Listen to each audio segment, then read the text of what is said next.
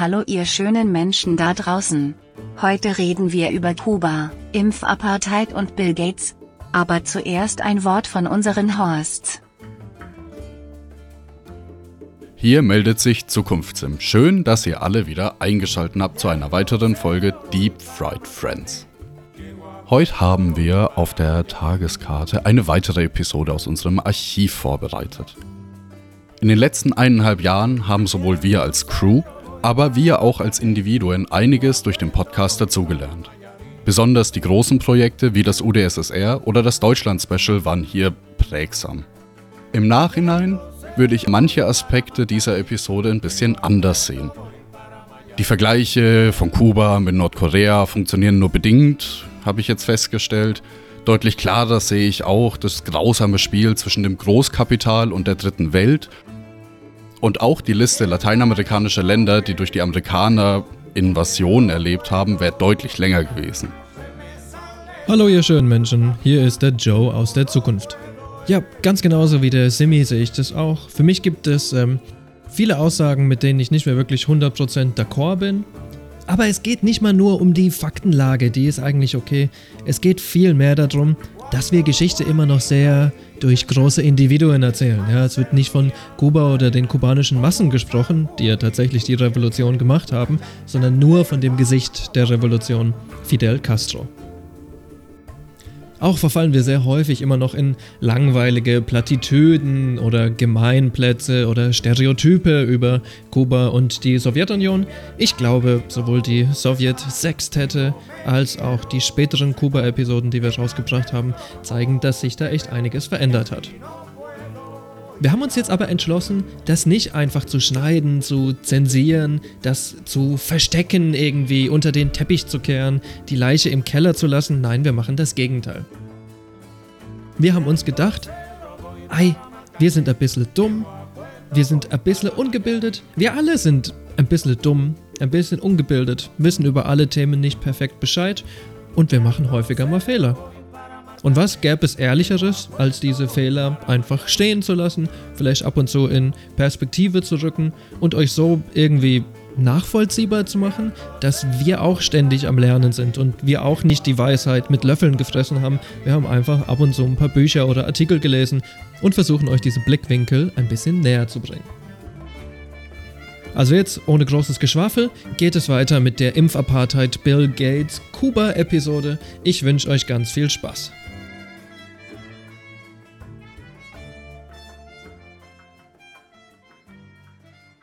To the CIA.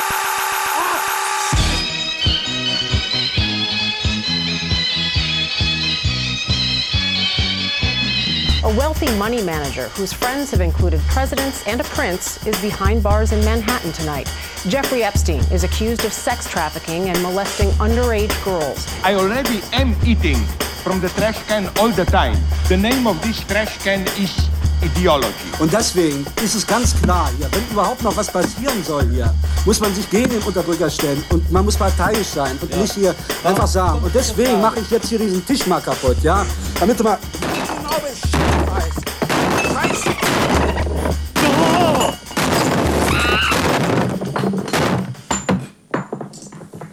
So, jetzt können wir weiter diskutieren. Hallo, ihr schönen Menschen der Sonne. Äh, heute ist ein wunderschöner Tag und ich begrüße euch hier aus Berlin. Ich bin Schnitzel Simi. Ja, und ich habe äh, bei mir Arthur, der Tempura-Arti. Hey, moin. Jo, jo, was geht? Und als Gast ist Alex da. Hallo, Alex. Hi. Freut mich, freut mich. Äh, ich möchte anfangen mit einem Zitat. Äh, das sagt äh, viel aus vielleicht über uns. Ähm, Essen ist die Erotik des Alters, nicht der Sex. Alfred Biolek. Nice. Ja, und ich würde sagen, wir mögen alle Essen schon ziemlich arg. Und ja, dann müssten wir alte Leute sein, oder? Yep. Laut seiner sagen, Weisheit. Könnten wir alle in Rente gehen. Oh, das, das wäre wär schön. Nur noch Sachen essen. Voll die Sexualität ja. ausleben in der Küche. Ja, aber dafür musste hier Asket werden. Mhm. Was das andere angeht. Gastrosexuelle Mönchrentner. Die katholische Kirche würde uns lieben als Hausfrauen. Nur wenn ihr gebärt. ja, aber für die Priester. Tun wir doch was, wir haben ständig was im Ofen.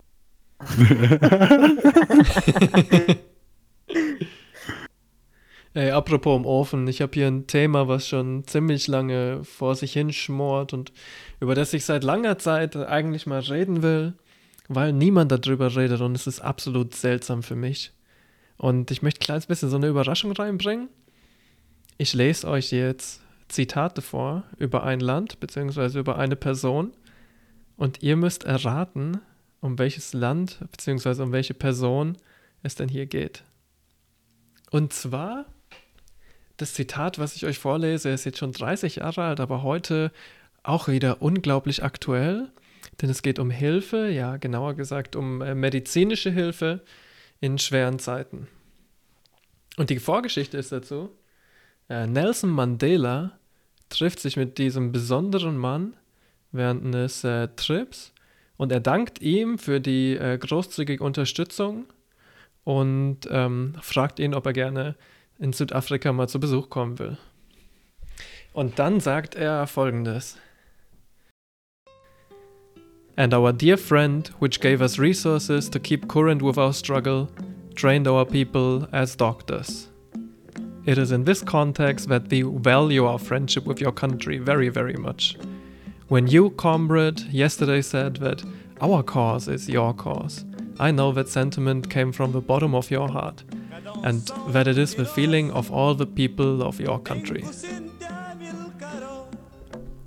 Sein Freund war a source of inspiration to all freedom loving people. Und das Land, um das es heute geht, hat noch ein anderes Feature. Es ist nämlich eines der wenigen Länder und ich glaube das einzige Land, was wir so gerne als dritte Welt charakterisieren, was ihr eigenes Covid-Vaccine gemacht hat. Who the fuck could that be? Kuba? oh shit! No, This I got boy! wow, fünf Sekunden nur. Crazy, Alter. It is indeed Cuba. We are Ah, going to talk today about Cuba.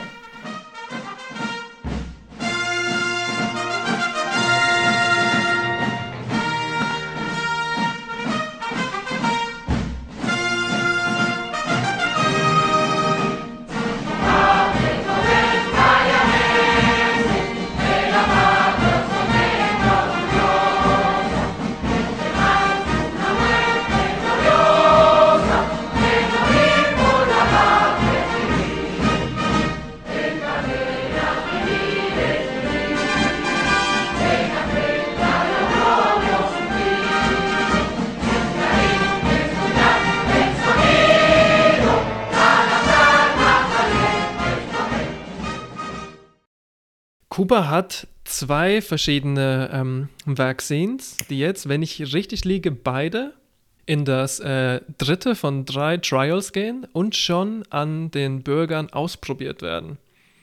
Und wenn das alles gut geht, im Moment sieht es zuversichtlich aus, dann äh, kann Kuba in kurzer Zeit eigenen Impfstoff produzieren, sich selbst impfen und sie planen dann sogar, die restlichen Impfstoffe weiterzugeben oder weiter zu verkaufen. Who really knows? In den globalen Süden. Das ist ultra cool. Ja, das voll das finde ich an Kuba eh immer mega stark, so diese, diese Unabhängigkeit und der Erfinde, äh, Einfallsreichtum. Also so von, von fucking selbstgebauten Rollern aus irgendwelchen Mixern bis hin zum eigenen Internet, was einfach nur irgendwelche Ja. Kabel sind, die von A nach B hängen. Also krass. Kuba hatte auch zuversichtliche Aussicht auf ähm, einen HIV-Impfstoff oder so. Ha? Ich meine, sowas mal überflogen zu haben. Kuba ist das erste Land auf der ganzen Welt, was Mutter-zu-Kind-Übertragung von HIV komplett ausgelöscht hat. It does not Cool. exist anymore. Ziemlich Mega crazy. dope.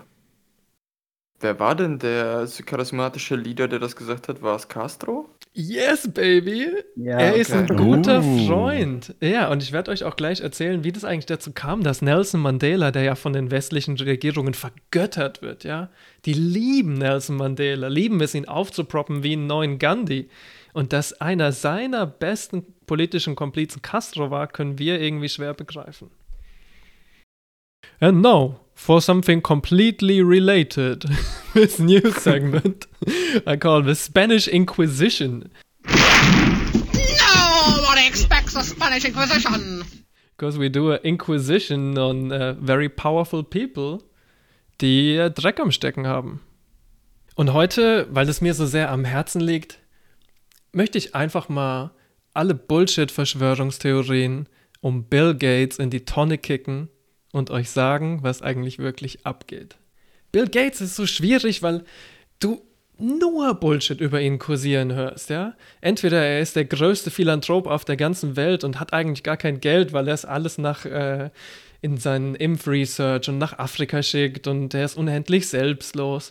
Oder du hörst irgendwelche Bullshit-Verschwörungstheorien über mRNA oder 5G, was auch immer. Es gibt wirklich kein Ende zu den Bill Gates Verschwörungstheorien. Und da stellt sich doch eigentlich die Frage, was macht dieser Mann, was macht die Gates Foundation eigentlich wirklich, so hands down, was machen die? Und so generell gesprochen kann ich sagen, das meiste, was die machen, ist eigentlich legit. Es viel Research geht ähm, in AIDS, einiges in Tuberkulose, jetzt natürlich auch ähm, Covid, wobei da auch nur in westliche Forschung investiert. Die Bill and Melinda Gates Foundation haben durchaus geholfen, irgendwie ähm, Forschung, was Viren und ähm, Impfstoffe angeht, voranzubringen. Und das kann man denen nicht absprechen. Aber wir wollen ja eigentlich das Interessante wissen, oder? Wir wollen ja eigentlich wissen, was sonst noch abgeht. Also ich habe, äh, soweit ich das mal äh, recherchiert habe ein bisschen, dass die halt auch viel Geld in Fonds liegen haben, die so Sachen wie American Petrol and Oil unterstützen, Medikamentenhersteller, Nestle-Aktien, Yep. Waffenhersteller-Aktien, äh, halt viele Sachen, wo sie Yep. eigentlich dagegen gehen und das wird unterstützt von ihnen, weil da ist Geld zu generieren. Und ich, das finde ich auch einer der legitimen Kritikpunkte, dass man sagt, er führt die Stiftung äh, wie ein Konzern. Ja, ist es nicht tut. für eine. Non-Profit-Organisation sowieso extrem komisch, äh, zu investieren und Profite zu machen? Von mir aus schon, wenn das halt äh, irgendwie im Konsens steht zum Ziel, aber das tut's hier halt gar nicht mehr. Aber du hattest auch recht mit dem, was du gesagt hast. Ähm, sie haben gekauft bei Waffenvereinen, sie haben gekauft bei Big Oil. Was viele Leute nicht wissen, was ich persönlich viel interessanter finde, ist, dass die Bill and Melinda Gates Foundation auch investiert hat in die Private Prison Industrie in den Staaten. Oh ja. Und wenn ihr da den. Zusammenhang kennt, die Fuck. Private Prison Industrie ist dieselbe, die Käfige für mexikanische Kinder baut. Big Pharma ist natürlich genauso true. Er hat unendlich viel Geld in Pharmakologie investiert, was ja einigermaßen zumindest irgendwie zur Foundation passt. Was aber gar nicht dazu passt, ist, dass die, ist, dass die Gates Foundation mit dem indischen Präsidenten Modi einen Award gegeben hat. Okay. What the hell? Yep. Ja. Also die bundeln an mit Hindu-Nationalisten. Was könnte schöner sein eigentlich? Mein letzter Punkt, was vielleicht nicht mit Überraschung kommt, aber ähm, sie haben auch unendlich viel nicht nur in Nestle, sondern in äh, Monsanto investiert. DuPont, Dow Chemical, BASF, Bayer. Yeah, pretty much the list, right? The, the fucking list. Quasi jeden Zweiten Weltkrieg und folgenden Krieg äh, Mhm. Chemie-Waffenkonzern, der irgendwelche Waffen hergestellt, die Massen von Menschen getötet haben. Und man könnte ja jetzt argumentieren, ich meine, okay, vielleicht hat da irgendjemand was investiert und die haben das nicht mitgekriegt. Bill Gates übersieht ja nicht jede Transaktion einzeln, ne? Das ist doch logisch. Journalisten haben darauf aufmerksam gemacht, dass die Bill and Melinda Gates Foundation in ähm, den Private Prison Komplex investiert und sie haben öffentlich ein Statement dazu rausgegeben, dass sie weitermachen werden. Ja. Oh, hell yeah. Und ähm, meine persönliche Pet Theory dazu ist, viele von den Bill Gates Verschwörungstheorien haben auch, vielleicht nicht intendiert, aber haben definitiv auch als Resultat, dass Leute nicht über das reden, was äh, Bill Gates wirklich macht und was äh, die Bill Gates Foundation wirklich macht. Das geht, kommt komplett unter den Teppich eigentlich. Du hast entweder so unsere Whitewashing News oder du hast so absurde Verschwörungsscheiße und ja, das sorgt irgendwie dafür, dass die moderaten Geschichten eher verloren gehen. Ich habe jetzt neulich ein ähm, Gespräch gesehen zwischen Edward Snowden und zwei Menschen, von denen ich leider den Namen vergessen habe. Das, das ist einmal ein Professor noch in Amerika irgendwo, ich glaube ähm, Law, und die Gründerin von der isländischen Piratenpartei. Cool. Und ähm, ihre These war so, dass äh, ähm, das Ziel ist, tatsächlich nicht über Dinge, dass nicht über Dinge gesprochen wird, die eigentlich wirklich relevant sind. Also, ähm, dass es zu heutigen Desinformationskampagnen wirklich gehört, auch viele verrückte Dinge einfach so in die Welt zu Yep, kacken, exactly. ähm, damit nicht über wirkliche Probleme gesprochen wird. Ja, das, ist- das kann ich mir sehr gut vorstellen, ne? So im Sinne von hier, schau mal, der blaue Elefant. Aber was im Hintergrund das passiert halt, also merkt halt dann keiner.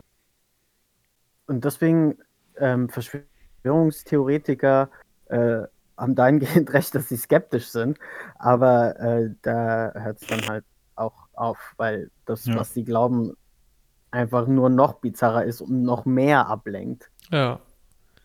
Auf irgendeine seltsame Art noch bizarrer als die Realität, ey. Das muss man sich erstmal vorstellen.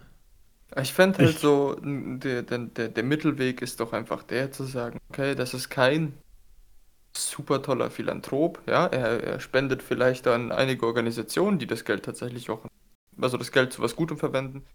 Seine Stiftung selbst macht vielleicht auch einige gute Projekte, ja, aber es ist halt trotzdem ein reicher Mann, der letzten Mhm. Endes irgendwo, wo man, da kann man sagen, wie man will, aber so jemand wird niemals genug Geld haben. Der ist trotzdem noch interessiert daran, seine Gewinne zu machen und Ich meine, ich, ich verstehe nicht, warum überhaupt immer erwartet oder verlangt wird, dass man da äh, so moderat drangeht, dass man auch immer darüber sprechen muss, was sie noch für gute Sachen machen. Ich glaube, jedem, es sollte eigentlich jedem Menschen klar sein, dass äh, es sich hier jetzt nicht um das absolut Böse handelt, so der wiedergeborene Satan. ja. Ich glaube auch, ich, ich kann mir nicht vorstellen, dass das wirklich jemand glaubt.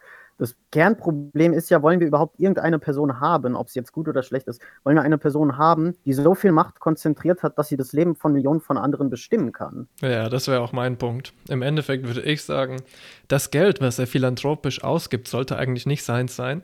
Das ist nicht sein Ja. Geld in meinen Augen. Und gleichzeitig äh, sind diese philanthropischen Ausgaben ja auch dazu da, um fucking Steuern abzusetzen.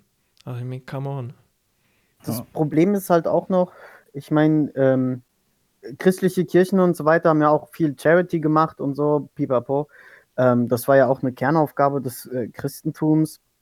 Aber die Sache ist halt, dass diese Institutionen dann auch entscheiden, wer ist der Berechtigte, wer Mhm. ist der Gute, dem wir jetzt ähm, diese Gutmütigkeit zukommen lassen. Hm. Und dann äh, ähm, sind zum Beispiel Prostituierte schon immer ausgeschlossen gewesen, weil Ja. die sind ja, Ja. selbst schuld.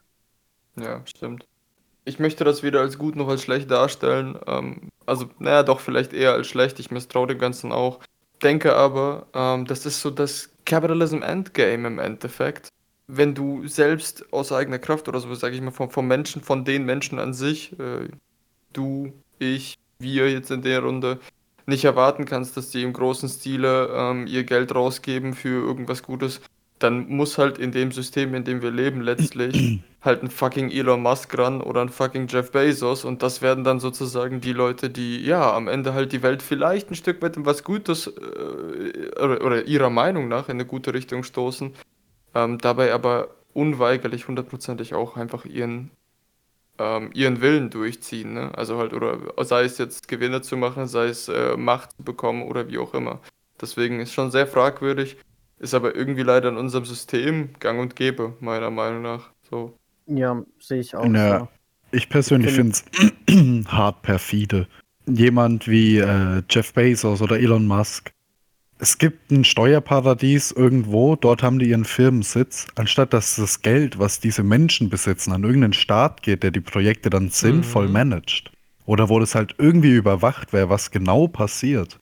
Äh, ist es so, dass einzelne Leute mega viel Kohle sammeln können und dass sie dann for fun über eine Plattform wie eine Organisation, Stiftung, whatever, einfach das ausleben können. Ich meine, ich kann nicht als Silvana, Sarafina, Sarah Jane, Estefania, Kelenta, Loredana, Peter, Flo, Mucki, Pippi. mit meinem Geld, das ich besitze, sagen, okay, alle in Afrika müssen jetzt meine Schluckimpfung benutzen. Yep. Das kann ich nicht, aber jemand mit einer Stiftung, der das macht, der kann das. Ich finde auch eine wichtige Frage ist, wie viel Schaden haben sie mit ihr, um ihr Geld anzuhäufen, überhaupt erst angerichtet? Mhm. Also wenn, Ja. äh, wenn ich ein Haus einreiße und dir dann äh, ein neues verkaufe und dann ein neues Haus baue, habe ich die Welt nicht besser gemacht. Sie war eigentlich vorher gut, bevor ich das Haus abgerissen habe oder kaputt gemacht Ja. habe. Und wie viele Amazon-Arbeiter müssen in Flaschen pinkeln irgendwie, um durch ihren Job zu kommen? Fucking hell. Oder ähm, für Elektronik in den ganzen scheiß Minen, wo Menschen unter schlimmsten Bedingungen äh, quote unquote arbeiten. Letzten Endes ist es einfach nur Sklaverei. Ähm, das ist Horror. Es ist einfach nur äh, Hölle auf Erden, ganz ehrlich. Hey, apropos Hölle auf Erden, du hast vorhin schon gesagt, du denkst, Bill Gates ist nicht der Teufel. Ich bin mir nicht so ganz sicher, Alter. Vielleicht ist es ein bisschen zu hoch gegriffen. ich glaube, wir müssen auf den Boden der Tatsachen zurückkommen.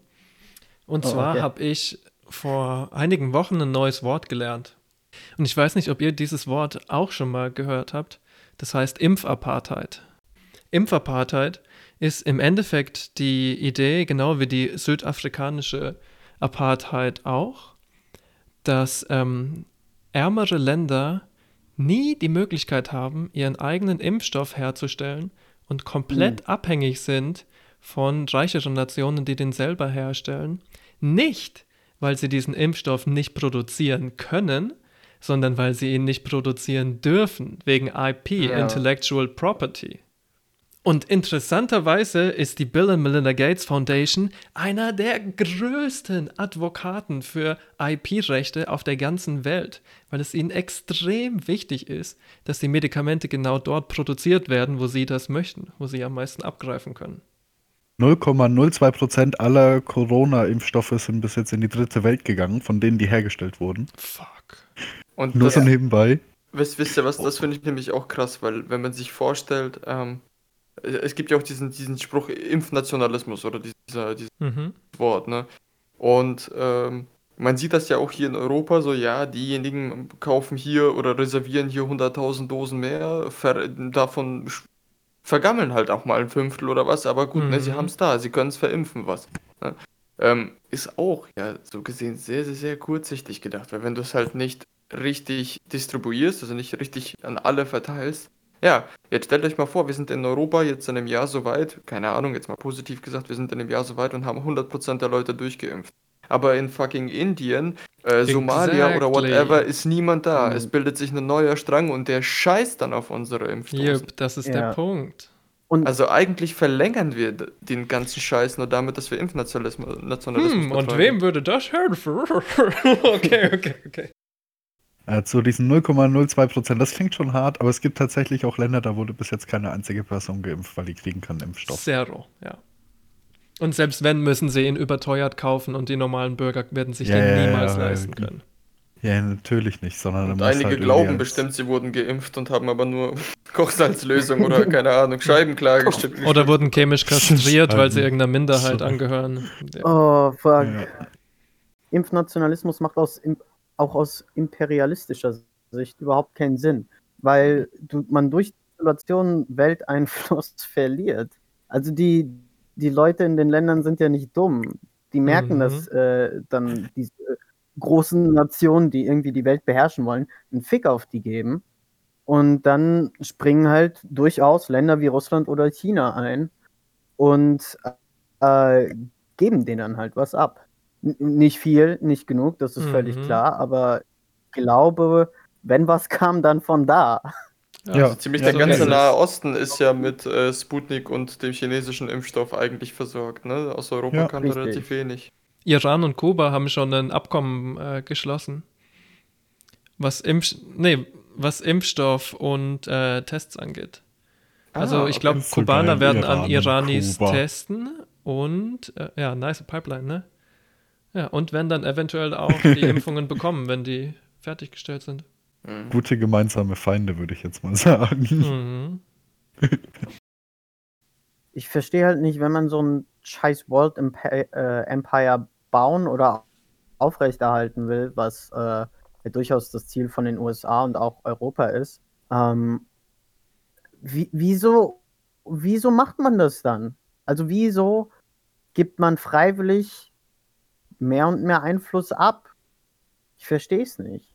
Das macht auch aus dieser Sicht überhaupt keinen Sinn, selbst wenn man die Menschen. Es ist wahrscheinlich äh, ähnlich wie Klimawandel, wo es natürlich auf lange Zeit überhaupt keinen Sinn macht. Ne? Du kannst so viel Reichtum anhäufen, wie du willst. Wenn irgendwann die Welt hier kaputt geht, dann bringt das ja auch nichts mehr. Woher diese kurzsichtige, Ja. woher diese kurzsichtige Perspektive wirklich kommt, das ist eine andere, extrem spannende Frage, die man eigentlich Ja. nochmal erkunden Ja. müsste. Weil das ist wirklich was, was keinen rationalen Sinn macht, ja. Ja. Wobei Milliardäre sind ja fest davon überzeugt, dass sie bis dahin so viel angehäuft haben, dass sie einfach escapen können. True, ja. Marskolonie, Terraforming und so weiter. Ja. Ja, viel, viel Spaß äh, ungefähr, wenn es dann doch nicht so schnell geht und dann hast du so, eine, so, ein, so ein kleines Bäumchen auf dem Mars und denkst du so, scheiße, jetzt muss ich ewig in der Raumkapsel leben. Hm. Ja, Ja. ich meine, die haben sich schon äh, Gedanken gemacht mit Privatarmeen und so weiter. Übelst, ja. Bunkersysteme Gibt da- in, in den Staaten. Fuck.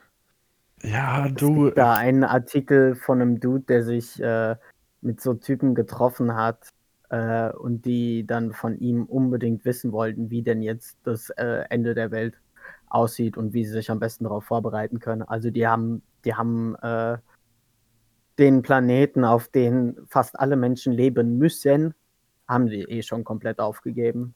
Hm. ja, ja, aber ich, ich, ich, Ich das vorgestellt, klingt für ja. mich trotzdem scheiße. Ich hab mir Nein, vorgestellt, die kommen alle auf Jim Becker zu und der zeigt ihnen erstmal zwei schwarze Wanden mit Curry, Alter. Delicious. Das Nee, also jetzt mal, jetzt mal ehrlich, äh, wenn es wirklich so ein Endszenario gibt, dann äh, ich lieber auf der Erde drauf, als dass ich zum Mars fliege, Ewigkeiten unterwegs bin wahrscheinlich Und dann wahrscheinlich dort auch drauf gehst. Ja, und dann geht irgendwas schief, ne? Meinetwegen platzt dann nur so ein kleines Schläuchle und du gehst im Weltall in die Luft. Dann wäre ich lieber auf der Erde, das stinkend reich mit Mhm. dem geilsten Scheiß untergegangen. Übelst, Alter. Ist es, Anstatt, es ist völliger, es ist völliger Schwachsinn, aber das gehört auch, glaube ich, ein bisschen, also diese, dieser Verlust der Realität und Größenwahn, ohne das kann man kein Milliardär werden. Yep. Also Du musst einfach, Korrekt, yo. ja. entweder du wirst behindert oder du warst es schon, um überhaupt diese Masse anzuhalten. Yes. Entschuldigung. Yes, Das hast du baby. schön gesagt. Hast du schön gesagt. Ja. Nee, kann ich dir nur zustimmen. Ich meine, SpaceX hat er nicht nur gegründet, weil er andere Leute ins Weltall schießen will. Mhm. Yeah, right. Es Casual Donnerstag. Elon macht mal wieder einen Flug nach Singapur. ich meine, come on, das ist alles seine Power Fantasy, oder? Das ist einfach ein kleiner Ja, Junge, der zu viel. Iron Man gesehen hat. Ja, wenn er so einen Anzug bauen könnte, würde er ihn bauen. Ansonsten, wer designt einen Flammenwerfer einfach aus Spaß Mhm. und vermarktet den. Exactly, Also yeah. so, so sind die halt alle bis zum gewissen Maß. Also vielleicht ein bisschen weniger I want to be an Internet cool guy, aber Mhm. es sind alles die gleichen Eigenschaften. Ja, und ich alles sind. mal. Stopp. Der Flammenwerfer wurde vermarktet? Ja, ja, klar, der wurde verkauft. Da gibt es eine Auflage von bla bla bla 1000 irgendwas. Kannst du auf Ebay kaufen. Alter, wie viel kostet Ich weiß nicht, ob der legal ist in Deutschland allerdings. Ach nee, da habe ich Nimm schon halt mit einfach meinem ein Nunchaku zu viel Ärger gehabt. Feuerzeug, Junge. Ja. ja Nunchaku Ja, aber sieht einfach nicht so cool aus, Alex. So ist das halt. Also ich könnte auch, ich könnte auch einfach zwei Stäbe, in die, also zwei, zwei Stecken in die Hand nehmen und damit Leute verschlagen, aber nein, ich wollte Nunchaku haben. Und das hat mich auch nur 600 Euro gekostet im Nachhinein. als sie mir abgenommen wurden und als Waffe bezeichnet wurden. Ja, ich erinnere dich nur, Arthur, ich erinnere dich nur an die Bissspuren, die du drauf hattest, ne? Von deinem, Ja. äh, dem Ich Alter, den in dem du es verwendet hast. Ja, ich, war, ich war ein kleiner Ninja Turtle, aber das hat der Polizei dann auch, äh, war, war denn kein Argument. Damn. Vielleicht wollen wir das Thema mit äh, der Impfapartheid jetzt abschließen, mit noch so einem kleinen Kommentar. Es ist natürlich jetzt nicht so, dass sobald irgendwie das Intellectual Property für ähm, die Impfstoffe freigegeben wird, dass Somalia und Pakistan und, äh, und Indonesien sofort anfangen werden, hunderte Millionen Ladungen Impfstoff im Monat zu produzieren. Die Kapazitäten sind natürlich nicht überall da, ne? so viel ist klar. Es ist jetzt nicht so, dass alle nur darauf warten, quasi, dass sie es produzieren dürfen. Es gibt definitiv Produktionskapazitäten in Südafrika, die eigentlich auch den hygienischen Standards genügen. Aber wegen Imperialismus und Rassismus und allem anderen auch läuft es halt einfach nicht, wird halt einfach nicht. Sie dürfen es nicht produzieren. Es gibt interessanterweise auch Kapazitäten in Kanada, die nicht genutzt werden dürfen deswegen. Und ähm, was, glaube ich, das größte Vergehen an dieser Sache ist, ist, dass ähm, wenn wir zusammenarbeiten, wir immer bessere Sachen machen können, ja. Und es wird einfach nie so weit kommen, dass wir weltweit kooperieren an Impfstoffen, an neuer Technologie. Was auch immer es sein muss, irgendwie, was uns in eine bessere Welt bringt, wir können nicht weiterkommen, wenn wir es alles nur für uns behalten wollen. Das wird einfach nicht funktionieren. Und damit will ich zurückkommen auf Kuba, weil Kuba wirklich die komplette Antithese dazu ist. Kuba ist meiner Meinung nach eine Nation, die eigentlich so auf dieser Welt nicht existieren kann und es aber trotzdem tut. Und deswegen finde ich so wunderschön und bin von diesem Thema immer wieder so angetan.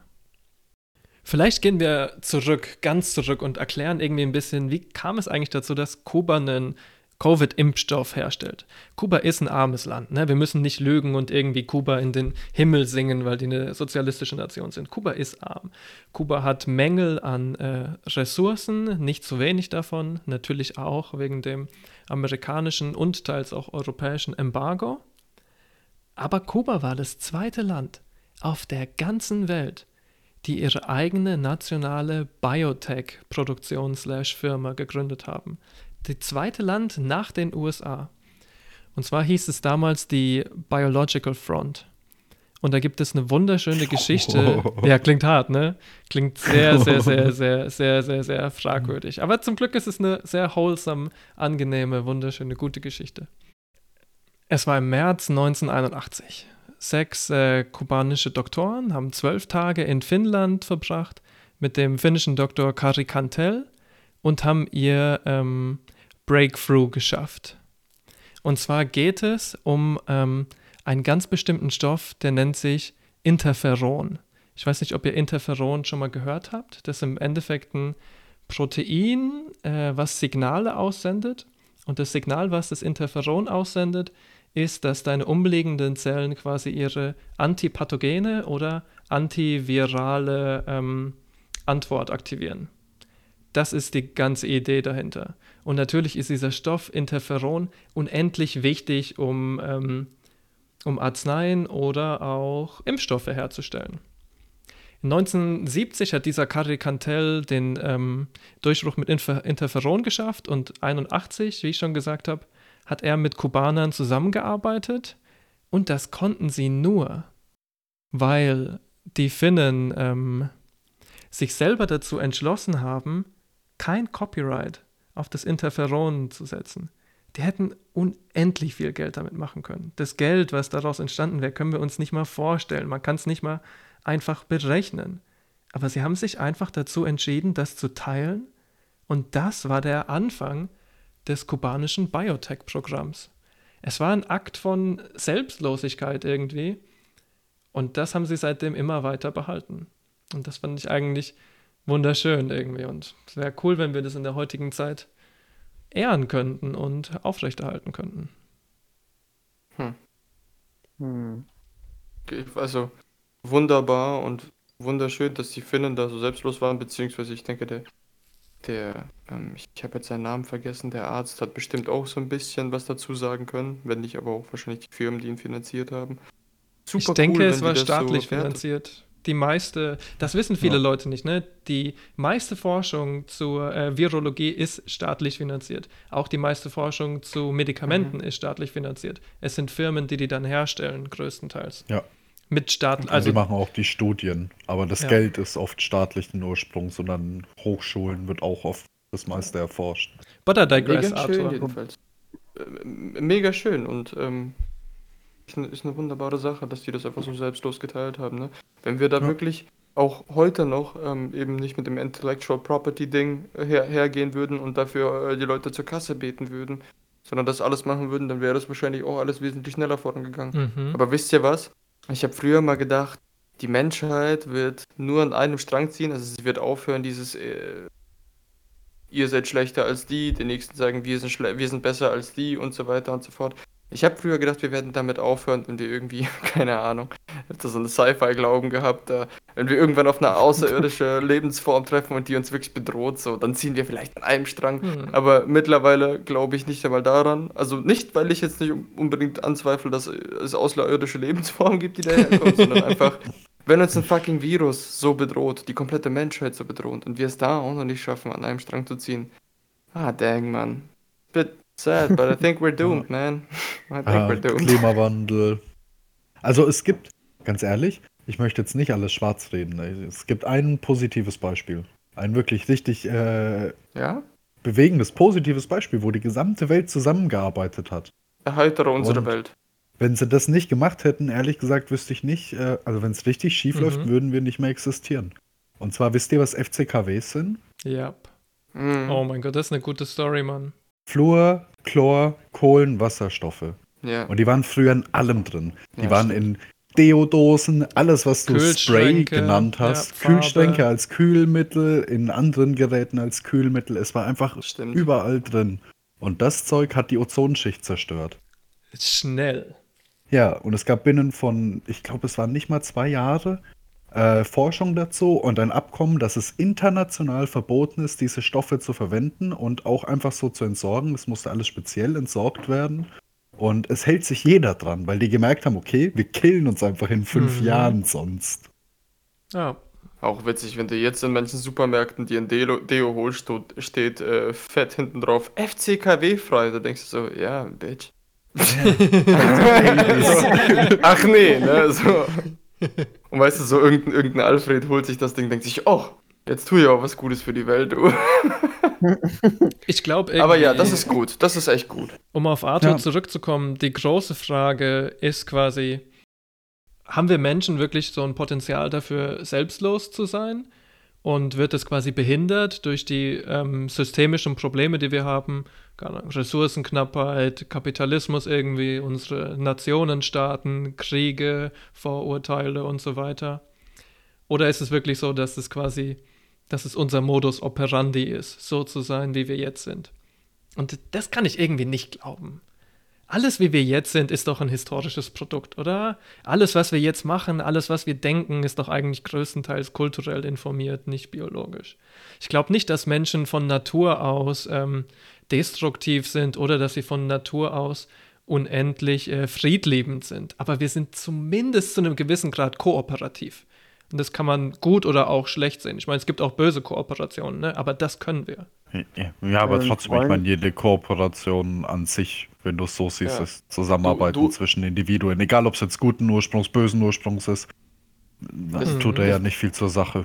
Das Ding ist, Juni, und da hast du vollkommen recht, so. Nur du hast halt den, den absolut bigger picture jetzt hergenommen, ne? Und das ist auch vollkommen richtig und äh, ohne das äh, wären wir auch nicht zu einer Zivilisation, wie es jetzt ist, gekommen. Nur ich glaube halt, aktuell, und ich rede jetzt einfach generationenübergreifend von fünf, sechs Generationen, ist das doch irgendwie der Modus operandi. Also selbst wenn wir jetzt vielleicht für uns selbst als Mensch jetzt, keine Ahnung, ich, ich bin altruistisch, ich gebe gerne mal eine Spende dahin, ich schenke dir was, ohne einen One-Night-Stand zu erwarten. Naja, auch mit Ausnahme vom Simi. Ähm, Oh. so. Aber äh, klar, das sind halt so Sachen, aber ich glaube halt einfach so, wenn du das ein bisschen größer siehst, eben jetzt, wie es ist mit der Nation, dann, dann ist das leider der Modus. Du meinst eher, das ist unsere materielle Realität, ne? Der, in der wir leben. Realistisch gesehen werden wir nicht in fünf Jahren den Klimawandel fixen. Realistisch gesehen werden wir nicht in absehbarer Zeit irgendwie die unendliche Ungleichheit zwischen Arm und Reich in den Griff bekommen. Realistisch gesehen werden wir nicht den Kapitalismus bis 2040 abschaffen, egal wie viel Mühe ich mir gebe. Ja, das Theoretisch ist alles, das wir es, ist alles aber- Es heißt richtig. nicht, es heißt nicht, dass man es nicht versuchen sollte, um Gottes Willen. Nur ich glaube halt, das ist jetzt so der Modus operandi. Wenn du jetzt ein Bigger Picture hernimmst, wir als Menschheit oder Menschen, in der kompletten Zeitrechnung der Menschen. Definitiv, Mann. Da sind wir zu all diesen positiven Dingen auch fähig. Ja, jetzt auch noch, ne? Es passieren ja jetzt auch noch durchaus positive Sachen. Zum Beispiel in Kuba, kommen wir gleich dazu. Aber vielleicht, um das noch abzuschließen, sehe auch nicht, dass sich in den nächsten zehn Jahren was ändert. Ich glaube nicht daran und alles, was irgendwie gerade heute passiert, zeigt uns doch, dass sich von selber eh nichts ändern wird. Also das ist quasi schon vollkommen Mhm. auszuschließen, oder? Dass sich von selber alles zum Guten wandelt. Ja. Das Ja. wird nie passieren. Naja, naja, naja. außer, Ja. außer du gehst davon aus, dass der Klimawandel jetzt so passiert, wie er passiert und der Großteil der Menschheit ausgelöscht wird und dass dann die meisten Spezies davon profitieren. Weiß ich nicht, ob man das Ja. so sehen kann. Aber ich willkommen, heiße auf jeden Fall unsere Octopus Overlords willkommen und freue mich, wenn sie die Erde übernehmen. Ja. It's about ja, time. ja, auch. äh, Wenn ihr meinen Po wollt, in dem Moment ist es okay, wenn ich dafür leben darf. ihr dürft das gerne machen, auch als Ich Octopus wusste, ich, Overlords. ich wusste, dass dein utopisches Bild Tentacle Porn einfach. Utopisch. Ich würde es eher dystopisch nennen, wenn die Tentacle Overlords Ja. kommen, hallo? ich weiß nicht, wie bei dir die Aussicht ist. Ach na ja. Noch Schleimig. Sch- Schleimig. Um jetzt mal ganz realistisch zu sein, ne, es muss ja wirklich irgendwas geben, was nach dem Anthropozän, also nach dem Zeitalter der Menschen kommt. Und wenn wir jetzt uns alle einigermaßen einig sind, dass der Klimawandel schwer aufzuhalten ist und quasi unmöglich, wenn wir nichts machen, so wie wir es jetzt machen, oder alles noch schlimmer machen, so wie wir jetzt machen, dann wird es wirklich irgendein Near-Extinction-Event geben und die Menschheit wird signifikant reduziert und es gibt Fluten und es gibt Flucht und es gibt unendlich viel Leid und es werden sehr viele Menschen sterben und am Ende passiert dann was Neues. Und was das ist, puh.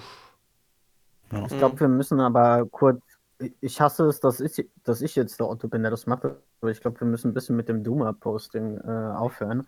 Weil im Moment ist, im Moment ist alles möglich. Ja. Im Moment können wir, also zum Klimawandel, auch alles andere, alles, was uns jetzt Probleme bereitet, wir können das lösen. Die Wissenschaft gibt uns da viel Erkenntnisse und Tools in die Hand, um da um es wirklich noch rumzureißen. Prognosen sind nur Hochberechnungen auf Basis der Vergangenheit. Das ist true. Und wir Zukunft sind auch noch nicht nicht am fest. Point of No Return quasi angekommen. Es gibt theoretisch noch eine Chance umzukehren. Auf jeden Fall. Richtig.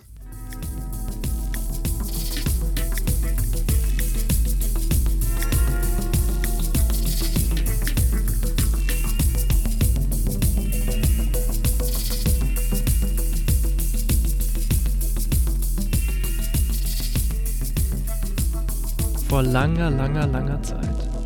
In den 70er Jahren hat die CIA nämlich fünf Plagen über der Insel erlassen. Kein Scheiß, nicht in irgendeinem übertragenen Sinne oder so, im absolut wortwörtlichen Sinne. Wenn ich mich richtig erinnere, die allererste Plage war eine, ähm, eine Hühnerkrankheit, die die USA eingeflogen hat, um die, ähm, um die Produktion von Fleisch in Kuba lahmzulegen. Und es hat überhaupt nicht funktioniert. Es war totales Versagen, ja. Die haben daraus gelernt, irgendwie, okay, wir müssen es effizienter machen, wir müssen es besser in unseren Laboren testen. Die USA sind auch viel ähm, fortgeschritten in der Zeit, was Biowaffen angeht. Eine andere Sache, über die man so ungern redet, weil wir da auch ein bisschen verstrickt sind. Das kommt vielleicht später noch. Auf jeden Fall hat die USA daraus gelernt und hat unironisch, ohne Übertreibung, eine Dengue-Fieber-Attacke in Kuba geplant, hat es systematisch dort released und es hat in der Tat die Bevölkerung infiziert. Die Zahlen, die ich hier habe, sind: The epidemic affected 340,000 Cubans, with 11,000 new cases diagnosed every day at its peak. 340.000 Holy shit. Kubaner haben Denguefieber bekommen. Wie viele sind gestorben? Was meint ihr? 15.000. kann mir schwer schlecht vorstellen, wie, wie tödlich Denkefieber sind. Ich, ich sag, ich sag jetzt mal, ich sag jetzt mal 50.000. Hm, Alex? Äh, ich, ich sag, äh, ich sag einfach mal, äh, keine Ahnung, paar, einige. 180 Menschen sind daraus nur gestorben. Und der Großteil davon waren Kinder. Okay, ja. Okay. Überlegt euch, wie gut dieses medizinische okay, ja. Supportsystem ist, ja. Wenn ein unglaublich armes Inselland angegriffen wird mit einem, tödli mit einem tödlichen, tödlichen Pathogen, ja, mehr als eine Viertelmillion Leute sind infiziert und 180 Leute sterben am Ende. Absolut insane. Die haben anscheinend echt über Boote die Moskitos reingebracht und die Moskitos dort losgelassen. Es gibt einen anderen netten Virus, der nennt sich African Swine Fever Virus, der auch wirklich die gesamte kubanische Schweinepopulation dezimiert hat. Mehr als eine halbe Million Schweine sind getötet, verbrannt und beerdigt worden, weil du musst die verbrennen, um den ja, Fortschritt des Virus zu hindern. This is, this is pretty much end times, right? Das, Ja. ist, das ist definitiv die Juden in Ägypten. Ich meine, viel härter geht es irgendwie kaum, ne? Kurz, kurz, äh, kurze Zwischensache. Äh, ja, afrikanische Schweinepest in Deutschland angekommen. Deutsche Schweinemarkt ist zusammengebrochen. Es war so, dass, dass Leute ihre Ferkel nicht mehr verkaufen konnten und ihre Schweine, weil die keiner mehr Mhm. kaufen wollte. China hat gesagt, nee, das wollen wir nicht. Ja. Wir wollen nicht, dass unsere Schweine dann auf einmal die gleiche Krankheit haben. Heftiger Scheiß, ey. Also es ist nicht zum Spaßen. Überhaupt nicht, ne. Neben denen, die ich jetzt aufgezählt habe, gab es noch ähm, etwas, das nennt sich Hemorrhagic Conjunctivitis, von dem ich noch nie gehört habe. Sugarcane Rust. Das sagt mir was. Das ist einfach eine bestimmte ähm, Krankheit, die halt das Zuckerrohr betrifft. Und Tobacco Blue Mold. Ja, sie haben sogar die Tabakproduktion in Kuba lahmlegen wollen. Hm. Halt die Exportschlager, ne? Ja, und viele von denen waren erfolgreich. Und guck mal, wenn ein Staat so unglaublich viel Kapital aufwendet, um irgendwie ähm, an unschuldigen Menschen Viren zu testen oder Krankheiten oder biologische Waffen, dann kann ein anderer Staat auch dieses Kapital nutzen, um Gutes zu tun. Und genau das Mhm. hat die kubanische Biotech-Industrie gemacht. Viele Leute nicht wissen, das Covid-Vaccine ist eines in einer langen Linie von, ähm, von effektiven Impfungen, die in Kuba entwickelt wurden. Zum Beispiel die allererste Meningitis B-Impfung der ganzen Welt. Niemand hatte Oh. vorher eine Meningitis B-Impfung. Eine Impfung für ähm, Influenza Typ B. HIB heißt die Abkürzung. Ich kenne mich nicht so gut aus mit, Flu mit Influenzas, aber war, hat anscheinend Hunderttausenden Menschen, wenn nicht Millionen, äh, ihr Leben gerettet. Das ist doch eine Hirnhautentzündung, ne? Letzten Endes, glaube ich. Ja, ich Oder? glaube schon. Ja. Und was auch total unglaublich ist, ist, ähm, dass Kuba seit Jahrzehnten schon Ärzte ins Ausland schickt. Natürlich einerseits, weil die äh, Ärzte dafür bezahlt werden in ausländischen Währungen, die wegen dem Imperialismus immer noch viel höher sind als die kubanische Währung. Die ist absolut am Boden seit Jahrzehnten. Wie soll es auch Oh, anders sein? Mann. Ne? Und natürlich auch, um sich ähm, international Freunde zu machen irgendwie. Und Ja. damit will ich nochmal zurückkommen auf die Geschichte vom Anfang. Wir müssen das irgendwie klären. Wie zur Hölle kam es eigentlich dazu, dass äh, Fidel Castro und ähm, der gute Nelson Mandela so enge Freunde geworden sind? Das muss man irgendwie verstehen, glaube ich, wenn man die Geschichte von Kuba verstehen will und was wirklich deren äh, Existenzgrund sind und was sie machen und was sie als Interesse haben. Ich habe vor einigen Wochen ähm, einen Podcast gehört, der heißt Blowback, US-amerikanischer Podcast, kann ich euch nur sehr empfehlen. Die erste Staffel, da ging es um den ähm, Irakkrieg und in der zweiten Staffel soll es jetzt um Kuba gehen. Die beschäftigen sich größtenteils irgendwie mit ähm, amerikanischen Imperialismus und viele von den Sachen, die man sonst nicht erfährt. Und was dir aber niemand sagen wird, das habe ich echt ja auch nur durch längere Research, nachdem ich den Podcast gehört habe, rausgefunden. Im Jahr 1986 hat Ronald Reagan gegen den Anti-Apartheid-Akt gestimmt, also doppelter Negativ, hat dafür gestimmt, dass Apartheid in Südafrika erhalten bleibt. Nicht nur in Südafrika übrigens, Apartheid war ja ein Ding im ganzen Süden des Kontinents, ne? nicht, nur in diesem, nicht nur in diesem einen Land. Es ist sogar nicht unwahrscheinlich, dass die USA bei der ersten Gefangennahme von Nelson Mandela beteiligt waren. Er wurde damals bei ihnen im Register als Terrorist geführt. I'm Ja. not kidding. Das ist der Typ, den sie jetzt äh, hoch in den Himmel loben. Das gleiche mit äh, Martin Luther King. True. Ja. Ja. war ja auch überzeugter Sozialist und er ist absolut dämonisiert. Weiß nicht, ob er Terrorist gehandelt, aber Ja, wurde er. FBI-Terrorist. Ja. ja. Und jetzt halt komplett das Ganze weg und jetzt nur noch, ja, er wollte halt, dass es, dass das, dass alles ein bisschen netter wird. Yep. Dann klären wir doch mal kurz die Frage, was zur Hölle hat eigentlich Kuba mit Apartheid in Südafrika zu tun? Ähm, Apartheid gab es, wie ich schon gesagt habe, auch in Ländern außerhalb von Südafrika direkt, zum Beispiel in Angola. Und ähm, im Jahr 1980 gab es mehr als 500 Vorfälle, in denen äh, südafrikanische, unterstützt übrigens von Israel und von Amerika, Truppen in Angolas Territorium vorgedrungen sind, gemordet haben, vergewaltigt haben, Terror gestiftet haben. Und Angola wollte sich einfach nur gegen diesen Imperialismus wehren, wollte irgendwie den Kolonialismus hinter sich lassen, wollte eine eigene Nation, so wie es eigentlich fast alle in Afrika wollten. Und im Westen hat niemand diesem Struggle Beachtung geschenkt. Wir haben uns alle weggedreht, irgendwie nicht hingeguckt, während da Menschen abgemetzelt werden. Und die kleine kubanische Nation, ja, Kuba hat 10 Millionen Menschen, das ist nichts. Heute sind es, glaube ich, 11 ungefähr. Deutschland hat 80 Millionen und wir sind nicht groß, ja. Im Vergleich Amerika hat irgendwie 340 Millionen Menschen. Kuba ist mini klein im Vergleich mit Amerika. Yep. Und dieses kleine Land hat 35.000 Kämpfer, wirklich gut ausgebildete Truppen, nach Angola geschickt, die dort gegen die äh, Rechten gekämpft haben. Und es war einer der wenigen Fälle in Afrika, wo der Widerstand erfolgreich war, wo eine eigene Nation daraus entstanden ist, das Apartheid-Regime abgewehrt wurde. Und Kuba hat nicht nur mit seinen Soldaten geholfen, Imperialismus zurückzuschlagen. Sie haben auch insgesamt wohl ungefähr eine halbe Million Chirurgen, Zahnärzte, Krankenschwestern, Ingenieure, Lehrerinnen, Truppen, materielle Hilfe und so weiter nach Angola gesendet, um ihnen zu helfen. Crazy. Das deutsche Voll nice. Bruttoinlandsprodukt ist 40 mal so groß wie das von Kuba. 40.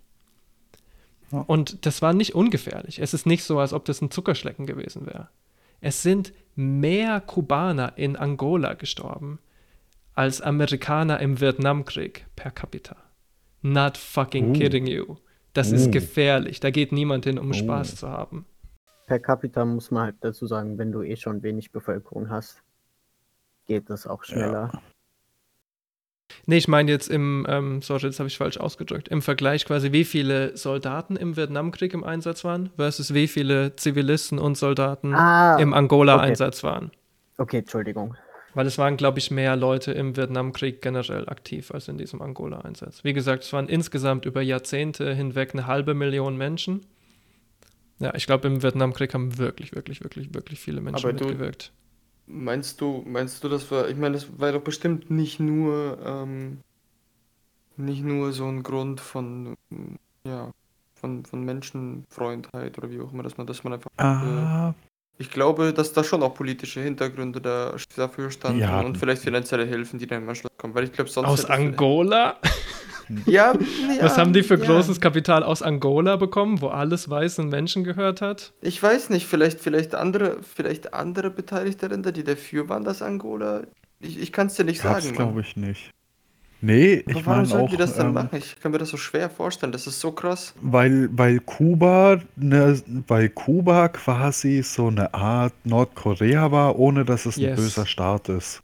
Ja. Das Ding ist, weißt du, in Kuba haben ganz viele Leute irgendwelche Devices so ähm, Elektro-Engineering-mäßig entwickelt, Mhm. zum Beispiel Mhm. um Batterien aus dem Ausland aufladen zu können mit ihrem Stromsystem. Mhm. Das, das meinte Und- ich anfangs mit dem Erfindertum, Ja. ja.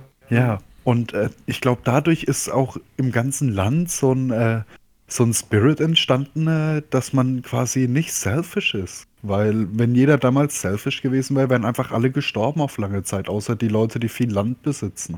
Genau. Das hätte nicht funktioniert. Vielleicht was, vielleicht was politisch wichtig ist, äh, ähm, gerade politische Selbstlosigkeit oder was man äh, so betiteln mag, führt halt dazu, dass du besser dastehst. Das ist soziales äh, Kapital. Das auch, ja. Also, ähm, wenn nicht finanziell, dann halt ja, so, soziales Kapital, mit dem du dann auch schon viel bewegen kannst. Ich meine, ich denke, ich kenne mich mit Kuba nicht genug aus, aber ich denke, es gehört durchaus zur politischen Strategie von Kuba, besser dazustehen als kapitalistische Nation. Das auch, auf jeden Fall. So kann man es auch spinnen. Ich hätte es ehrlich gesagt nie als was Selbstloses gesehen, sondern für mich ist es die Antwort extrem einfach. Das ist Solidarität, ja. Kuba seit seiner Existenz wird von dem gigantischen Goliath Amerika bedroht, angegriffen, mit Kiwi-Waffen bombardiert, mit Flugzeugen bombardiert, von Spionen unterwandert, irgendwie von jeglicher westlicher Presse zerstört, als Diktatur benannt, schlimmer als Nordkorea irgendwie. Es gibt Handelsembargos. Quasi seitdem es die gibt, versucht der Westen, sie zu zerstören, in jeder Hinsicht. Und ich glaube, das haben sie auch in Südafrika gesehen. Und deswegen haben sie da Verbündete gesucht. Natürlich hat es meiner Meinung nach auch Motive, die Eigeninteresse haben. Also definitiv, oder? Das ist gut, einen Verbündeten zu haben in Afrika, mit dem man handeln kann und so. Ja.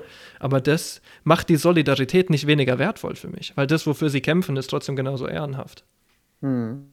Jetzt muss man aber trotzdem sagen, auch zu dem Zeitpunkt, also ich, ich glaube, wir reden hier von den 60er, nee, warte mal, 80er hast du gemeint, nee, ja, ja. 80er Jahre. Gut, aber selbst zu dem Zeitpunkt haben sie ja trotzdem eine Menge Handelspartner gehabt. Also selbst wenn es nicht, selbst wenn es nicht in so einem ähm, diplomatischen Sinne stand, war es ja trotzdem in einem handelsmäßigen Sinne, hatten die recht viele Verbündete. Von daher kann ich mir super schlecht vorstellen, dass es einfach nur. Also wenn es so ist, dann um Gottes Willen, sau cool, Alter. Mega cool. Nur ich kann mir halt in meinem Capitalism Brain, wie ich halt gedrillt bin, kann ich mir mittlerweile echt nicht mehr vorstellen, dass es jemand einfach so macht, ey. Ohne dafür einen finanziellen Anreiz, einen diplomatischen Anreiz oder wie auch immer zu haben. Ich glaube jetzt nicht, dass Angola ein Land ist, was nichts zu bieten hat, sondern das Problem war eher, dass quasi alles konzentriert war unter reichen Kolonialherren oder Postkolonialregimen. Ja. Ja. Ähm, um auf das Handelspartner-Ding nochmal kurz zu sprechen zu kommen. Äh, das stimmt leider nicht. Kuba hatte ja. quasi keine Handelspartner. Die einzigen, die mit Kuba wirklich effizient gehandelt haben, waren die Sowjetunion. Ansonsten war Kuba mehr oder weniger isoliert. Du musst dir vorstellen, ja. Lateinamerika in den 80er Jahren sind quasi größtenteils US-geführte Regime. Oder Konzerne. Ja, oder Konzerne. Der dein Freund ist, außer vielleicht Bolivien, aber ich glaube, Bolivien war da noch gar nicht sozialistisch. Also Kuba ist quasi mehr oder weniger allein auf der Welt und hat nur die Sowjetunion. Und wer die Geschichte Uff. von Kuba und der SU besser kennt, der weiß, dass Kuba der Sowjetunion am Arsch vorbeigeht. Die Sowjets haben Kuba quasi nur aus diesem, was bringt es mir für einen Vorteil, Sinne betrachtet. Absolut, ja. Interessanterweise wussten die Sowjets nicht, dass in Kuba eine Revolution abgeht, bis es schon lange passiert war. Die hatten null Ahnung. Das ist auch eine nette Nebengeschichte. Arthur, dann dürftest du ja auch eigentlich nicht ähm, Spenden im kapitalistischen System verstehen, oder? Also, ich meine jetzt mal nicht die fucking Milliardäre und so, weil die sind mhm. eh eigentlich alle nicht rein. Äh, kriegen von mir auf jeden Fall kein Persilschein. ähm, aber wenn, wenn, jetzt, wenn jetzt jemand, äh, eine Einzelperson oder auch ein äh, Verein, was auch immer, Geld gibt oder sowas wie Sea-Watch, Mhm. Das dürftest du ja dann auch nicht verstehen, eigentlich. Doch, das verstehe ich schon. Ich meine, wir waren ja halt irgendwie sehr auf Länderebene und ich kann mir halt meistens okay, so ja. schlecht. Weiß nicht, man, vielleicht habe ich mir einfach zu.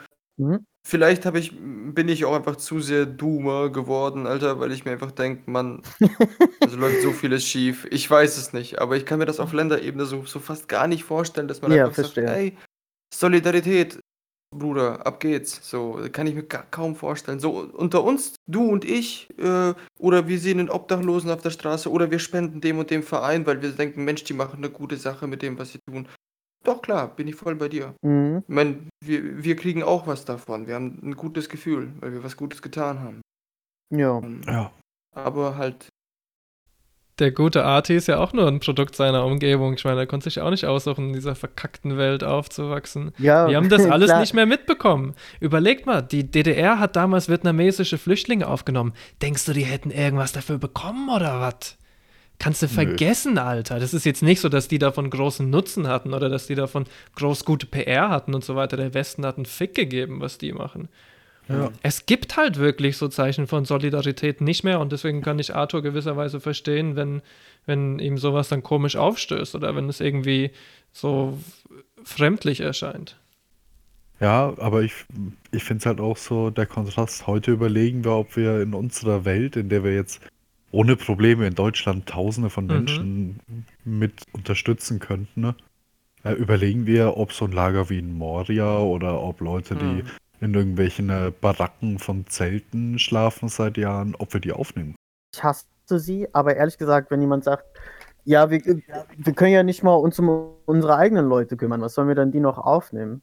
Äh, äh, kann ich verstehen, aber ich meine, mein Ansatz ist einfach, ja, lass halt äh, um alle kümmern. Ja. Lass halt Ja. äh, auch die eigene Bevölkerung nicht so hundeelend Ja. da rumkrebsen. Ja, ja, schon. Aber es kann ja echt gut sein, dass wir sowas nicht verstehen können, weil es nicht in unsere Mentalität passt. Ich möchte auch da ein schnelles Beispiel geben, was mich total geflasht hat. Bestimmt kennt ihr dieses äh, alte Argument, was ich ein für alle Mal endlich töten möchte. Wenn man die Steuern erhöhen, dann hauen die Reichen halt einfach ab, gehen woanders hin. Ja, ja. Ich schon Millionen Mal gehört in meinem Leben, immer die gleiche Lüge, immer wieder wiederholt. Jetzt mal ganz abgesehen von irgendwie Steueroasen, dass es gar nicht nötig ist, den Wohnsitz zu wechseln, um Steuer zu entgehen und so weiter. Und dass die wenigsten Unternehmen das materiell hinkriegen würden, sich selber wegzupflanzen, absolut unmöglich. Von diesen ganzen sinnvollen Antworten mal abgesehen, möchte ich euch hier eine kleine Geschichte erzählen. Und zwar, viele Leute wissen Folgendes über Kuba. Ein Arzt verdient nur ungefähr 25 Euro im Monat. 25 Euro im Monat ist arschwenig, ne? Hm. Mhm. Das ist scheiß wenig. Selbst hochdotierte Wissenschaftler in Kuba machen einige hundert Euro im Monat.